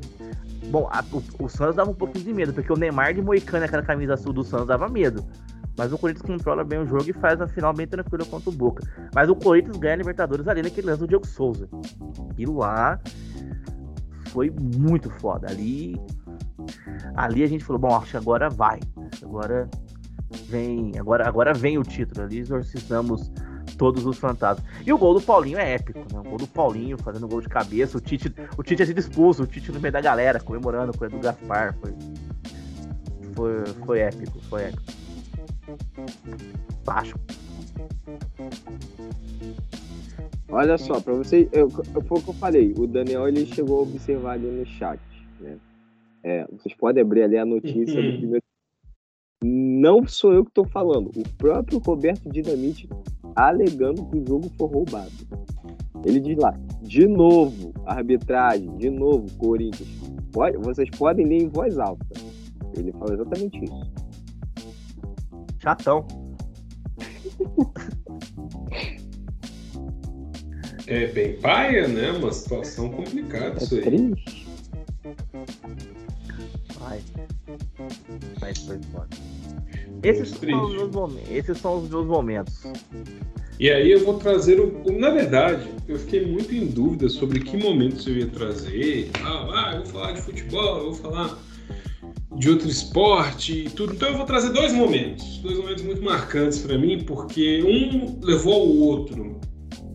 E aí eu vou fazer uma justiça, porque eu sempre fui uma pessoa que falo, eu nunca falei mal da pessoa do primeiro momento, mas dentro do esporte é uma pessoa que que eu falei pouco, na verdade, sobre esporte. Eu sempre falava que eu preferia outras pessoas, mas considerando as circunstâncias e que eu sempre achei uma ótima pessoa dentro daquilo que ela fazia, apesar de eu não entender a idolatria que tem por ela, mas eu sei o porquê, eu tenho que falar. Primeiro, primeiro momento meu, na verdade, que é uma questão nostálgica, uma herança que meu pai deixou para mim. Ele está vivo e eu não matei meu pai em vida, mas é porque eu é porque ele não, não fala muito sobre isso também quando eu converso com ele. Foi poder acompanhar Ayrton Senna dirigindo um carro de Fórmula 1. Sim, Ayrton Senna. Ele nunca chegou a ser meu ídolo, porque eu não gosto desse negócio de ídolos. Eu sempre fui meio refratário a esse tipo de ideia. Mas Ayrton, enquanto piloto, eu vi os títulos dele de 90 e 91. O de 88 eu tinha dois anos, então não lembro. 90 eu lembro vagamente, eu tinha 4 anos de idade, 4 para 5 anos. E 91, 5, cheguei indo para 6 anos, então eu lembro bem dos títulos dele dessa época. Eu achava o máximo é, aquele cara naquele carro branco e vermelho, pilotando e ganhando corridas, e aquela coisa meio messiânica com Galvão Bueno narrando e tudo. E também os últimos anos dele na Fórmula 1 com a McLaren ainda, 92, 93, 93 ele ganhando o GP do Brasil e saindo no braço do povo, lá a galera cercando o carro dele e ele sendo levado pelo carro, pelo safety car da época, que era o Fiat Tempra, vinho, inclusive, em Interlagos. E eu sempre gostava muito de ver as corridas do Ayrton. Eu vi aquela corrida em Donington Park que ele deu, que eles dizem que é a melhor primeira volta das corridas de todos os tempos, apesar da volta do Rubinho naquela, naquele dia ter sido melhor que a dele. Se o Senna passou seis carros, o Rubinho passou oito. Então, assim, eu gostei de, de, de, acompanhar o Ayrton Senna pilotando carros e dirigindo carros e ganhando corridas e ganhando títulos, apesar de eu achar que ele não é o melhor de todos os tempos, como muitos, muitos brasileiros falam isso, ah, é melhor de todos os tempos, porque não é só número, não é só título bom. Eu acho que Michael Schumacher, Lewis Hamilton, até Sebastian Vettel foram melhores que o Senna, mas isso aí é uma outra discussão para um outro momento, mas enfim. E aí, Ayrton Senna faleceu no GP de Imola em 94, no dia 1 de maio de 94, dia do trabalhador, inclusive. E aí foi muito triste, foi uma coisa impactante, e o meu pai, inclusive, falou um monte de merda aquele dia, meu pai não gostava muito do Senna. Mas eu assisti, eu vi a corrida, eu tava torcendo por ele porque ele tava na Williams finalmente, né? O melhor piloto na melhor equipe naquele momento mas infelizmente não deu certo, infelizmente ele faleceu. Infelizmente, inclusive, semana passada eu vi um cara extremamente imbecil no YouTube fazendo um story com uma simulação virtual de como teria ficado o rosto do Senna após o acidente. Eu acho que eu denunciei esses shorts no YouTube e eu acho que a família deveria processar esse panaca, porque nenhuma foto do Ayrton Senna morto foi feita depois, por respeito dos jornalistas que poderiam ter feito fotos do corpo dele, mesmo que coberto por um lençol, não fizeram jornalistas brasileiros. Sim. E esse idiota, imbecil. Cara, eu vi, eu vi isso na página inicial do YouTube, mas eu não cliquei para ver que eu não tive coragem também. É, mas eu, eu, eu cliquei assim, porque é um bonecão, mas é um imbecil fazer uma coisa dessa. É uma coisa de gente imbecil. Sim. Né? E aí a morte do Senna redundou no meu segundo momento, porque o Brasil não ganhava um título de Copa do Mundo desde 1970. E aí veio o Tetra em 94, carregado por aquele ataque com Bebeto e Romário, com aquele meio-campo estranho, com Mazinho e Zinho, porque o Raí saiu, né? O Raí era o 10, o Raí foi substituído depois do segundo jogo. E aí na final o Brasil ganhou nos pênaltis, a primeira Copa do Mundo nos pênaltis, e aí o Brasil ganhou e tinha aquela faixa, né? Ayrton, estamos com você, que é uma coisa que liga a outra. São duas lembranças que eu tenho é, do esporte que são muito legais. Né? O Brasil campeão do mundo de novo e tetra, com o Dunga puto da cara, falando que era pro bando de traíras que não acreditava nele, e o Dunga era um puta do volante. Técnico eu já não sei, eu acho que o Dunga como técnico é um cara bastante limitado, apesar de que ele podia ter ganhado a Copa de 2010 com o Brasil, sim, não fosse um desequilibrado que estava no meio campo da seleção, que deu o passe pro gol do Robinho hoje, um estuprador condenado, mas enfim, naquela época ele não era estuprador ainda. É, mas ele tinha um desequilibrado no meio campo que ruiu o jogo do Brasil contra a Holanda em 2010. Mas se o Brasil passasse da Holanda, dava para ter ganhado aquela Copa do Mundo. Era um futebol muito mais objetivo do que o da Espanha. Então talvez desse para chegar à final e desse para ganhar. Mas como jogador, o Dunga era um bom jogador, era um ótimo jogador. Não era um craque, mas era um ótimo jogador. E aquela seleção era uma seleção muito boa, na verdade. Tinha uma zaga muito sólida, tinha um meio-campo bom, sólido na marcação e bom na saída, e tinha dois atacantes fora de série, que foram Bebeto e Romário, que se encaixaram perfeitamente. E tinha homenagem ao Ayrton Senna, que era quem eu acompanhei na Fórmula 1 por mais tempo, um ídolo brasileiro que foi, dos, foi o último a ganhar títulos como piloto, e é um momento que se conforma com o outro, né? É um momento que leva ao outro, não querendo dizer que seleção não ganharia se o Ayrton não tivesse morrido, mas que gerou uma homenagem muito bacana no fim das contas. Muito bom, acho bacana, bacana essa situação. E o Senna teve no jogo de preparação do Brasil em Paris, né? Que ele dá o pontapé inicial. Sim. Acho que no penúltimo, acho que foi no último amistoso do Brasil. Brasil da... e PSG. Isso, antes da, da Copa. Cara, legal, legal, bom, bom momento. Ele foi, foi icônico mesmo. E a musiquinha de fundo, né? De, da, do tema da vitória, todo mundo comemorando. É bem, bem legal, bem legal. E o Ayrton gritando, o Galvão gritando, é tetra! É tetra! Desmontado com o Pelé, o Hello. Abraçado com o Pelé. Tetra! Tinha xingado o Pelé antes, mas depois tava tudo bem. Depois é, coisa linda. Excelente. bons, bons momentos. Não era assim nos dois. Gostaria de ter acompanhado mais, porque já vi cenas dessa, dessa Copa do Mundo, já vi alguns jogos. Não, acho que eu não tenho visto todos, mas parece que uma Copa bem bacana de acompanhar vivo. E o Ayrton também vi mas não é a mesma coisa né, do que acompanhar ao vivo, então sei lá, eu, eu fico pensando muito em como é que deve ter sido, né? Porque, tipo, a gente vê o Lewis Hamilton hoje fazendo tudo que faz. Imagina sendo um brasileiro fazendo isso. Deve ser muito bizarro.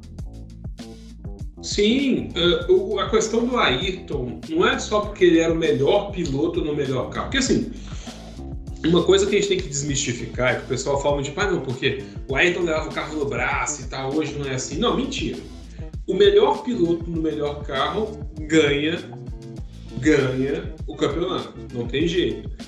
Quando o Hamilton tinha o melhor carro, ele ganhou o campeonato. Quando o Verstappen, que também é um cara fenomenal, pode ser um idiota às vezes, mas quando que é um cara fenomenal pilotando, ele ganha campeonato. Sujo! Sujo! Mas todo piloto de Fórmula 1, André, é sujo. Por quê? Ele tem que primeiro bater o companheiro dele, Nenhum poderia. Eu batendo nos outros com o título com o título mundial já em mãos. Eu Sim. vi ao vivo. Bateu o nosso menino Hamilton. eu vi. Foi xingado por todo mundo, inclusive por mim. Sim. Interlagos. É isso. Cara, todo piloto de Fórmula 1 em Fórmula 1 especificamente, tá? Ou corridas de, de, de nível mais alto, Fórmula Indy, moto velocidade, todo piloto que tem o melhor carro é um filho da puta. Sempre. Ele vai engolir o companheiro dele e ele vai fazer de tudo para que os oponentes dele, mesmo com o título na mão dele, ele não vai deixar essa galera brilhar. Todos são assim. Todos são assim. O Senna era assim. O pessoal falava porque o Senna é amigo do Berger. Ele era amigo do Berger porque ele ganhava do Berger em todas. Tanto que o Berger ganhou quando o Senna deixou. Amigo não, não era amigo não. Pois é. Também, tinha rivalidade também. Tinha, e ele não deixava o Berger ganhar. Era do jeito dele, com o carro do jeito dele, com o acerto dele. Com o Prost teve rivalidade, com o Berger teve rivalidade. Assim como o Piquet, que hoje é motorista de fascista, né? É Uber de fascista. Quando ele foi para Lotus no lugar do Senna, o Senna foi para McLaren ele voltou, e o Piquet saiu da Williams foi para Lotus. Ele tinha cláusula que o piloto que estava com ele, acho que era o Satoru Nakajima, se eu não me engano, não podia ir na frente dele. O cara não podia se classificar na frente dele. E foda-se. Por quê? Porque naquela altura do campeonato, o Piquet era o atual campeão mundial, era tricampeão mundial de Fórmula 1, e o outro que se foda. Que se, ah, ai, mas o cara veio, nós temos o patrocínio da empresa japonesa, temos motor Honda por causa do cara. Foda-se. Eu sou melhor que ele. Foda-se, eu sou campeão. Foda-se. Então, assim, Fórmula 1 é isso, cara. É uma filha da puta ainda nada. E aí tem a galera que fala assim: ah, mas Fórmula 1 é corrida de carrinho que anda no circuito, não é esporte. E esporte também não é esporte. Porque senão eu sou um esportista, jogando o meu Fifinha na minha casa. Ou meu COD. É uma polêmica isso, né? Porque. Mas na verdade, eu entendi o que a Ana Moser quis dizer. Assim, ela disse que esporte não é esporte e tal, mas ela quis dizer no sentido de fomento. Olha, eu não vou dar fomento para esportes enquanto tem uma galera que fica correndo descalço em pista de, de atletismo. O pessoal não tem um tênis, o pessoal não tem uma vara, salto com vara, lá eles né? Lá ele. Lá ele sem vara. Mas assim. Agora, polêmico. Posso? Eu posso ser polêmico? Não. Claro que pode, é. sempre pode. Então, mas ela também não foi nada inteligente. Se ela, mesmo que ela tenha pensado nisso, eu concordo. Eu acho que, tipo, esportes olímpicos deveriam ter mais respeito por isso. E eu nem estou falando só porque o flag, a tendência é que o flag vire esporte olímpico hum, e tá, ah, tu tá falando isso porque você joga flag, joga num time que agora tem quatro caras na seleção, porque hoje foi anunciado mais um, né? E enfim. Não, mas eu entendo esse lado, que nem você disse, tipo, tem uma galera do próprio atletismo que vai para as Olimpíadas e não tem nem espaço para treinar. Só que ela, ao dizer sobre a questão do fomento em relação ao esportes, ela também esquece, por exemplo, do Major do ano passado que teve no, no Rio. Deixar uma observação bem grande. Eu não, eu não jogo esses jogos tipo LOL, é, nem sei qual outro jogo que está em alta nesse desse segmento, né? É, e assim, esses jogos também não me chamam nenhuma atenção, mas o que, o que me chamou a atenção em específico foi o quão a cidade do Rio de Janeiro ela, ela se tornou rentável e ela ganhou de, de recursos quando teve esse, essa competição. Cara, simplesmente foi surreal, sabe? É, tipo, se ela, se ela, se ela é o famoso sair, tirar a cabeça um pouquinho da caixinha e pensar um pouco fora. Se ela pensasse assim, beleza, um torneio no Rio de Janeiro que foi feito por uma empresa privada conseguiu trazer pessoas de fora do Rio para cá. A arena simplesmente virou um, um, estádio de futebol, literalmente, com galera com sinalizador, né? É, cânticos de torcida, BRT mais lotado do que. Mais lotado não, mas estava nível Rock in Rio, ou seja, estava um negócio simplesmente surreal.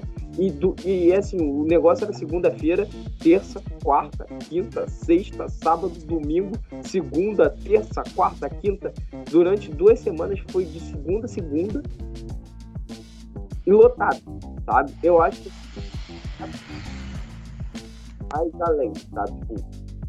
Tipo, o, o, que isso pode ser rentável para o Brasil, não só para uma cidade. Sim. Eu vi um argumento eu acho que vai de encontro o que o André falou e você citou aí no meio, você citou muito bem. Foi um evento realizado por uma empresa particular. É, o que pega muito no esportes, e aí eu vi um argumento de um cara no UOL que diz o seguinte: o esporte, eles são esportes que tem donos. Você vai jogar o LoL, você tem empresa que produz o LoL. Você vai jogar o, o, o aquele jogo de tiro no celular lá, o Free Fire lá, você tem empresa que produz o, o, o, Free Fire.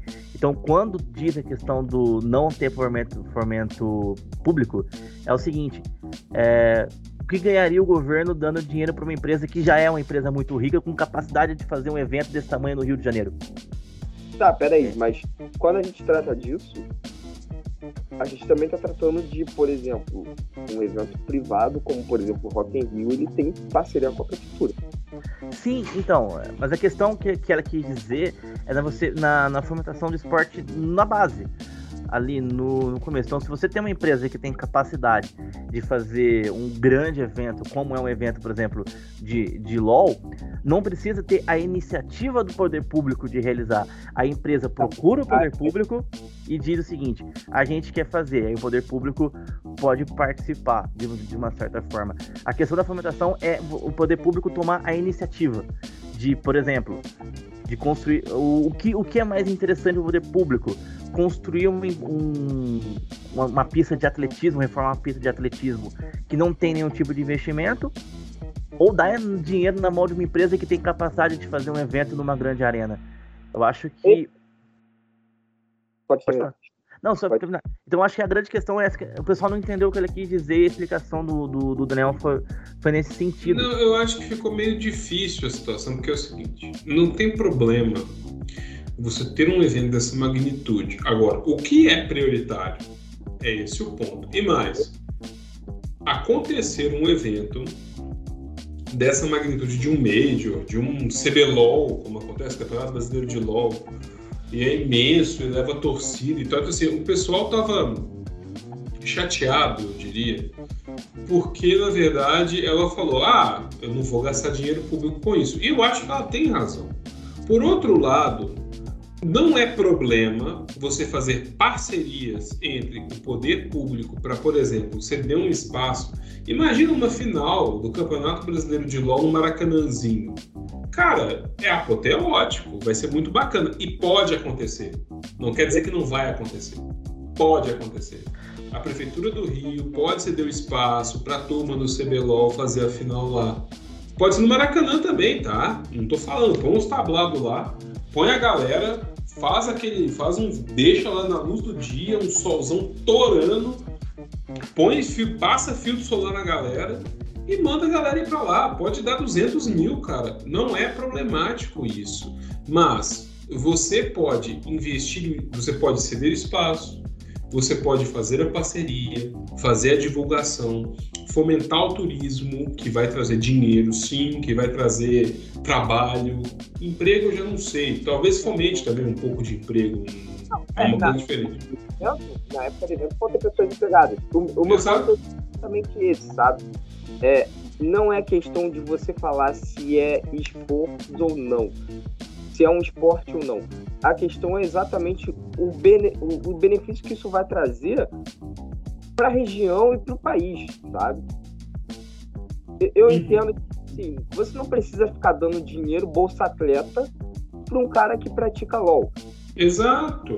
É Mas esse o ponto. Você não precisa chegar e falar simplesmente não é esporte sendo que você pode conseguir muito e isso levar a verbas que você vai ter que revestir para outros esportes que estão precisando, né? Porque vai virar um, um, esse retorno vai virar um retorno para o governo federal, sabe? É essa visão que eu acho que faltou para ela e, e, essa noção em relação ao que foi um, um, por exemplo, um grande evento em relação ao esporte. Volto a repetir, eu não faço parte desse grupo, eu não jogo, eu não fui nenhum dia. Eu conheço pessoas que foram, mas eu também não cheguei a fazer assim, cara, não vai, ou cara, vai, sabe? Tipo, cada um sabe o seu.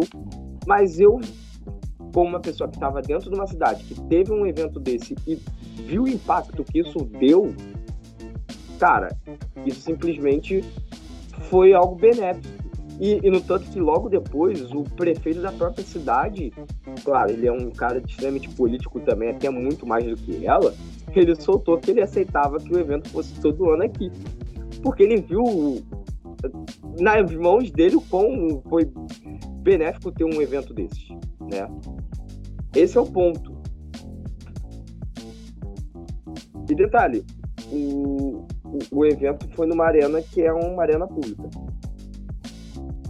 e foi com parceria com, com, o, estado, com o município do Rio de Janeiro. Sim, essas parcerias são interessantes. Assim, mesmo que eu acho que não seja esporte, como evento, como entretenimento, é um negócio que fomenta muita coisa. Muita coisa. Que traz muito dinheiro. Isso é indiscutível. Isso é indiscutível. A questão é, a questão que você disse, você não vai dar bolsa atleta para essa galera. Por quê? Não é nem porque eles não merecem bolsa atleta. Não estou falando isso. Se você vai considerar que é esporte ou não, e se você considerar que é, tem que pagar bolsa atleta. Mas há grandes empresas já por trás fomentando tudo. Essa galera tem benefícios, benesses, convênios, facilidades que a pessoa comum não tem. Que a pessoa que pratica o futebol de várzea não tem. Eles já têm tudo isso. Então, você não precisa do poder público tutelando esse pessoal. Você pode fazer parceria, cede espaço, faz publicidade, fala, ó, vamos ter o campeonato tal aqui que vai rolar, a turminha vai jogar um LOL aqui, você gosta, venha, compareça, entrada franca, se for o caso. Pode, poxa, é lógico que pode. Isso é indiscutível. Você vai fomentar muita coisa interessante. Mas daí para você achar que é esporte, não é esporte, vai ser, não vai ser, para vai. Porque se você considera esporte, André, você vai ter que pagar bolsa sim, porque o esporte brasileiro, olímpico ou não, o esporte brasileiro, e aí também a gente pode colocar jogadores de futebol de série D ou que jogam só campeonato estadual e não tem mais nada durante o ano, eles têm que ter um auxílio. Senão esses caras não sustentam a própria família. Eles têm que ter auxílio sim. É um absurdo um cara que joga, por exemplo, um cara que joga num time, uma Caldense, no Campeonato Mineiro, e a Caldense não consegue vaga na SLD, não consegue vaga na Copa do Brasil, e aí não tem mais jogo durante o ano. Poxa, não é justo que o cara que ganha um salário mínimo para jogar na Caldense, dois salários para jogar na Caldense, não tenha mais nada. É um absurdo isso. sabe? E se você engloba essas pessoas que estão naquela questão do esportes como atletas, eles têm que receber também. Mas aí já é injusto com quem joga o futebol é, só no estadual ou na várzea, porque também são atletas, podem ser considerados assim, não tem nada, não tem fomento. E outra coisa, você, eu não sei se como funciona o Bolsa Atleta. Eu, a gente, a gente no, na minha equipe, né, é, a gente já está começando a ver por conta, primeiro, do nosso ranqueamento, segundo, pela quantidade de atletas que a gente tem na seleção. E, tipo, a gente pode conseguir colocar mais atletas na seleção porque o nosso time está evoluindo muito. Ele já é um time de alto nível e está cada dia mais, cada treino mais evoluindo, né? É, e acho que a gente entra nessa discussão de, de como que ficaria a questão. Bom, nem todo atleta ele recebe. Isso todo mundo sabe, né? Agora, agora que vem a disparidade entre um e outro. A partir do momento que você por exemplo, a gente foi vice-campeão nacional. Nós, nós teríamos o direito porque a gente foi vice-campeão nacional. Só que times que disputaram com a gente, os atletas que, por exemplo, não passaram de fase, eles não receberiam a bolsa. E dentro desses times, um ou outro atleta que poderia receber porque é um atleta de seleção. E aí ele, ele, por ser um cara que representa o Brasil, ele, ele receberia. Em compensação, ele, no meio de 10, no meio de 15, 14 não iriam receber. Dentro do seu próprio time. Só porque o cara tá disputando com a seleção. O nosso time inteiro, todos, obviamente, todos aqueles que estavam inscritos no campeonato anterior nacional, como atleta, Acho que CT também recebe. A gente está vendo ainda, conferindo isso, porque teve atleta que entrou como CT, não entrou como atleta, porque a gente tinha jogadores a mais. E aí esses caras também a gente não sabe se recebe ou não. Mas o, o ideal seria que recebesse, porque comissão técnica, você sem ter um técnico, sem ter um médico, sem ter um preparador físico, você não também praticar o esporte, né? E aí que vem o ponto. o, o, o, atual vice-campeão recebe, só que os caras que jogaram contra a gente na fase de grupo, exceto o, outro time que foi campeão, os caras não receberiam. E aí você já começa a criar uma disparidade. Porque, beleza, não é uma bolsa muito, muito grande. Por exemplo, os atletas de seleção vão ganhar 2 mil. Quem não é da seleção, mas é, é foi vice-campeão, ele ganha em torno de 1.200, sabe? E a gente não, não, não, e não é explícito se você é, ganha e é acumulativo por você ser um cara que joga no time que está ali no topo, mas ser um cara que joga pela seleção, ou se você automaticamente receber uma bolsa maior, você não recebe a bolsa menor. Né? A gente não sabe, a gente não, não fica explícito isso no lá no, no esqueci o nome do negócio no, no edital, sabe? Mas a gente sabe que nós ganharíamos. E aí já criou uma disparidade, porque você mesmo ganhando 1.200, você trabalha, né? E você ganha uma renda, e aí você vai ganhar uma renda extra e automaticamente você começa a, a fazer isso voltado para o esporte, né? Claro, vai ter gente que vai comprar coisas para sua casa e tal, mas aí o cara começa a se dedicar um pouco mais à academia, começa a melhorar a alimentação, começa a comprar coisas de alto nível, como uma chuteira melhor, como um equipamento melhor, e aí a disparidade vai acontecer, porque aí vai ter um, uns times que vão jogar contra a gente, os caras, alguns caras não têm condição. Os caras têm que fazer vaquinha para disputar o campeonato nacional porque não tem nem dinheiro para isso. Sabe? E é Sim. é exatamente o ponto que você acabou de, de considerar, né? E, e aí vai no, no futebol que, que já acontece essa disparidade maior, mas quando você trata de um esporte amador, um cara que recebe uma bolsa e um cara que não recebe, a gente vê. Por isso que normalmente a gente vê os mesmos atletas praticamente indo sempre para as Olimpíadas, é, sendo os principais atletas em competições internacionais. Não é porque eles só se destacam, mas aí você também começa a perceber que eles têm uma, um auxílio enquanto os outros não conseguem, né? Méritos, méritos mas isso é, é um problema que vai levando, né? Eu não sei se vocês concordam comigo, mas essa é a minha visão. Quando você começa a botar na, na ponta do lápis. É a ponta do lápis, exatamente. É uma coisa que a gente tem que lidar diariamente, porque poder público é para todos, não é só para alguns, né? E isso é complicado de você levar em frente. Mas eu acho que nós estamos fechando, é verdade, discussões pertinentes que aguçam a nossa mente. Mas aí, já que estamos terminando este episódio, eu quero perguntar uma coisa. Pedro Paulo Alves. Eu não vou perguntar, eu vou afirmar. Pedro Paulo Alves, faça o seu merchan final, por favor. Já, já fiquei com medo aí quando você falou que ia perguntar. Vixe, não estava preparado para essa parte.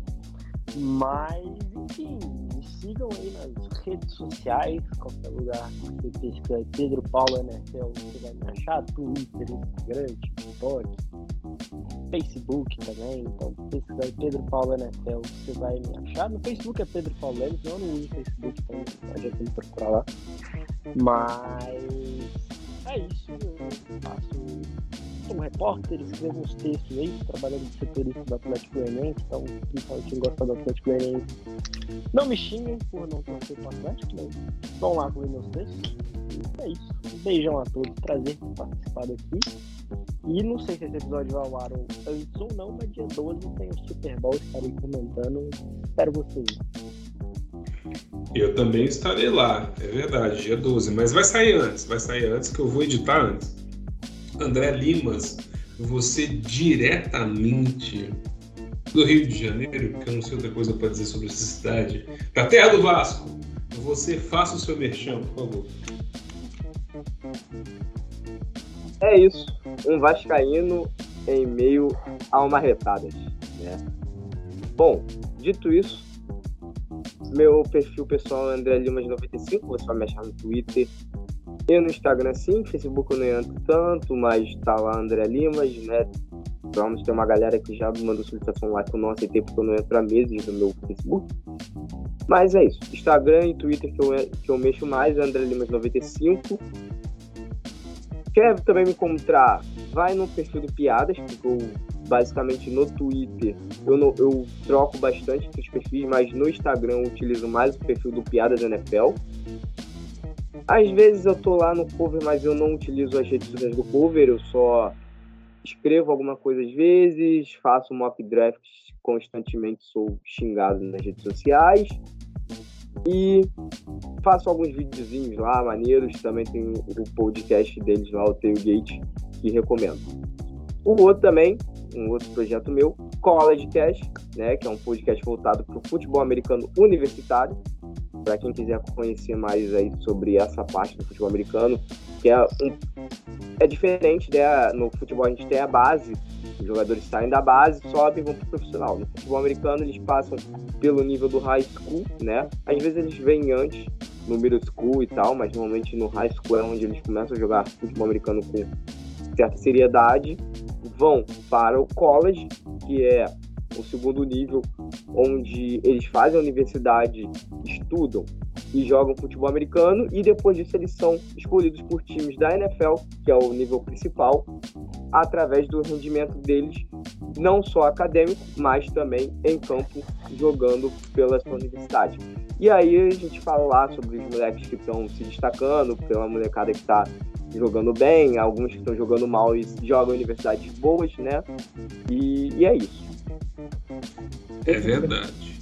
É verdade que eu vi a série de Colin Kaepernick na Netflix que fala esse negócio aí do college, que vai pro time lá, pra NFL, faz o draft. É verdade. André Limas, sempre ligado no lance. E você, Carlos Oliveira, o Cantadas NFL, faça o seu merchan, por favor.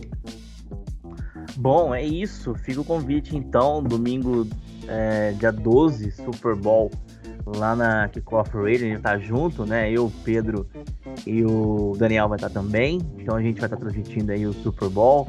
É, Super Bowl histórico, né? Com pela vez dois quarterbacks negros se enfrentando no Super Bowl, né? Então a gente vai ter o quarto quarterback negro vencendo o Super Bowl. Só três negros venceram na história como, como quarterback, um deles o próprio Patrick Mahomes vai estar domingo, então vai ter essa história. Tem a história dos irmãos Kelsey também que vão estar se enfrentando. É, e a gente vai estar contando essa, tudo que vai estar acontecendo lá no Arizona. Foi o convite, 7h30 deve ser o pré-jogo. E às 8h30 a gente vai ver a bola voar. Vai ter também o show da Rihanna, que a gente não pode transmitir na Kickoff, não derruba a nossa transmissão no YouTube. Então é, não, não terá Rihanna no, no, no, nosso, na nossa transição. Mas é isso, agradecer a participação do Pedro, do, do André. Mais uma vez um prazer estar com você aqui, Daniel. É, e talvez em março, talvez marretadas duas vezes por semana. Sem NFL fica menos corrido pra gente. Talvez duas vezes por semana, não, duas vezes por mês, não duas vezes por semana, ainda não viramos o não viramos com grandes podcasts ainda para poder trabalhar diariamente, mas provavelmente duas vezes por mês. E é isso, Daniel. Sempre um prazer estar contigo. E aproveitando, antes do Super Bowl domingo, sábado tem campeonato inglês aqui com o Off também. A gente vai estar junto em, no jogo do, do Arsenal contra, contra o Bradford. É verdade, é verdade. Estaremos juntos no sábado para Arsenal e Brentford. E estaremos juntos no domingo para o Super Bowl né? Vai ser bacana, vai ser bonito. E essa promessa aí de marretadas vezes por semana, isso é uma ameaça? Será? Será que vai acontecer? Eu não sei, eu não tô sabendo de nada, mas pode acontecer.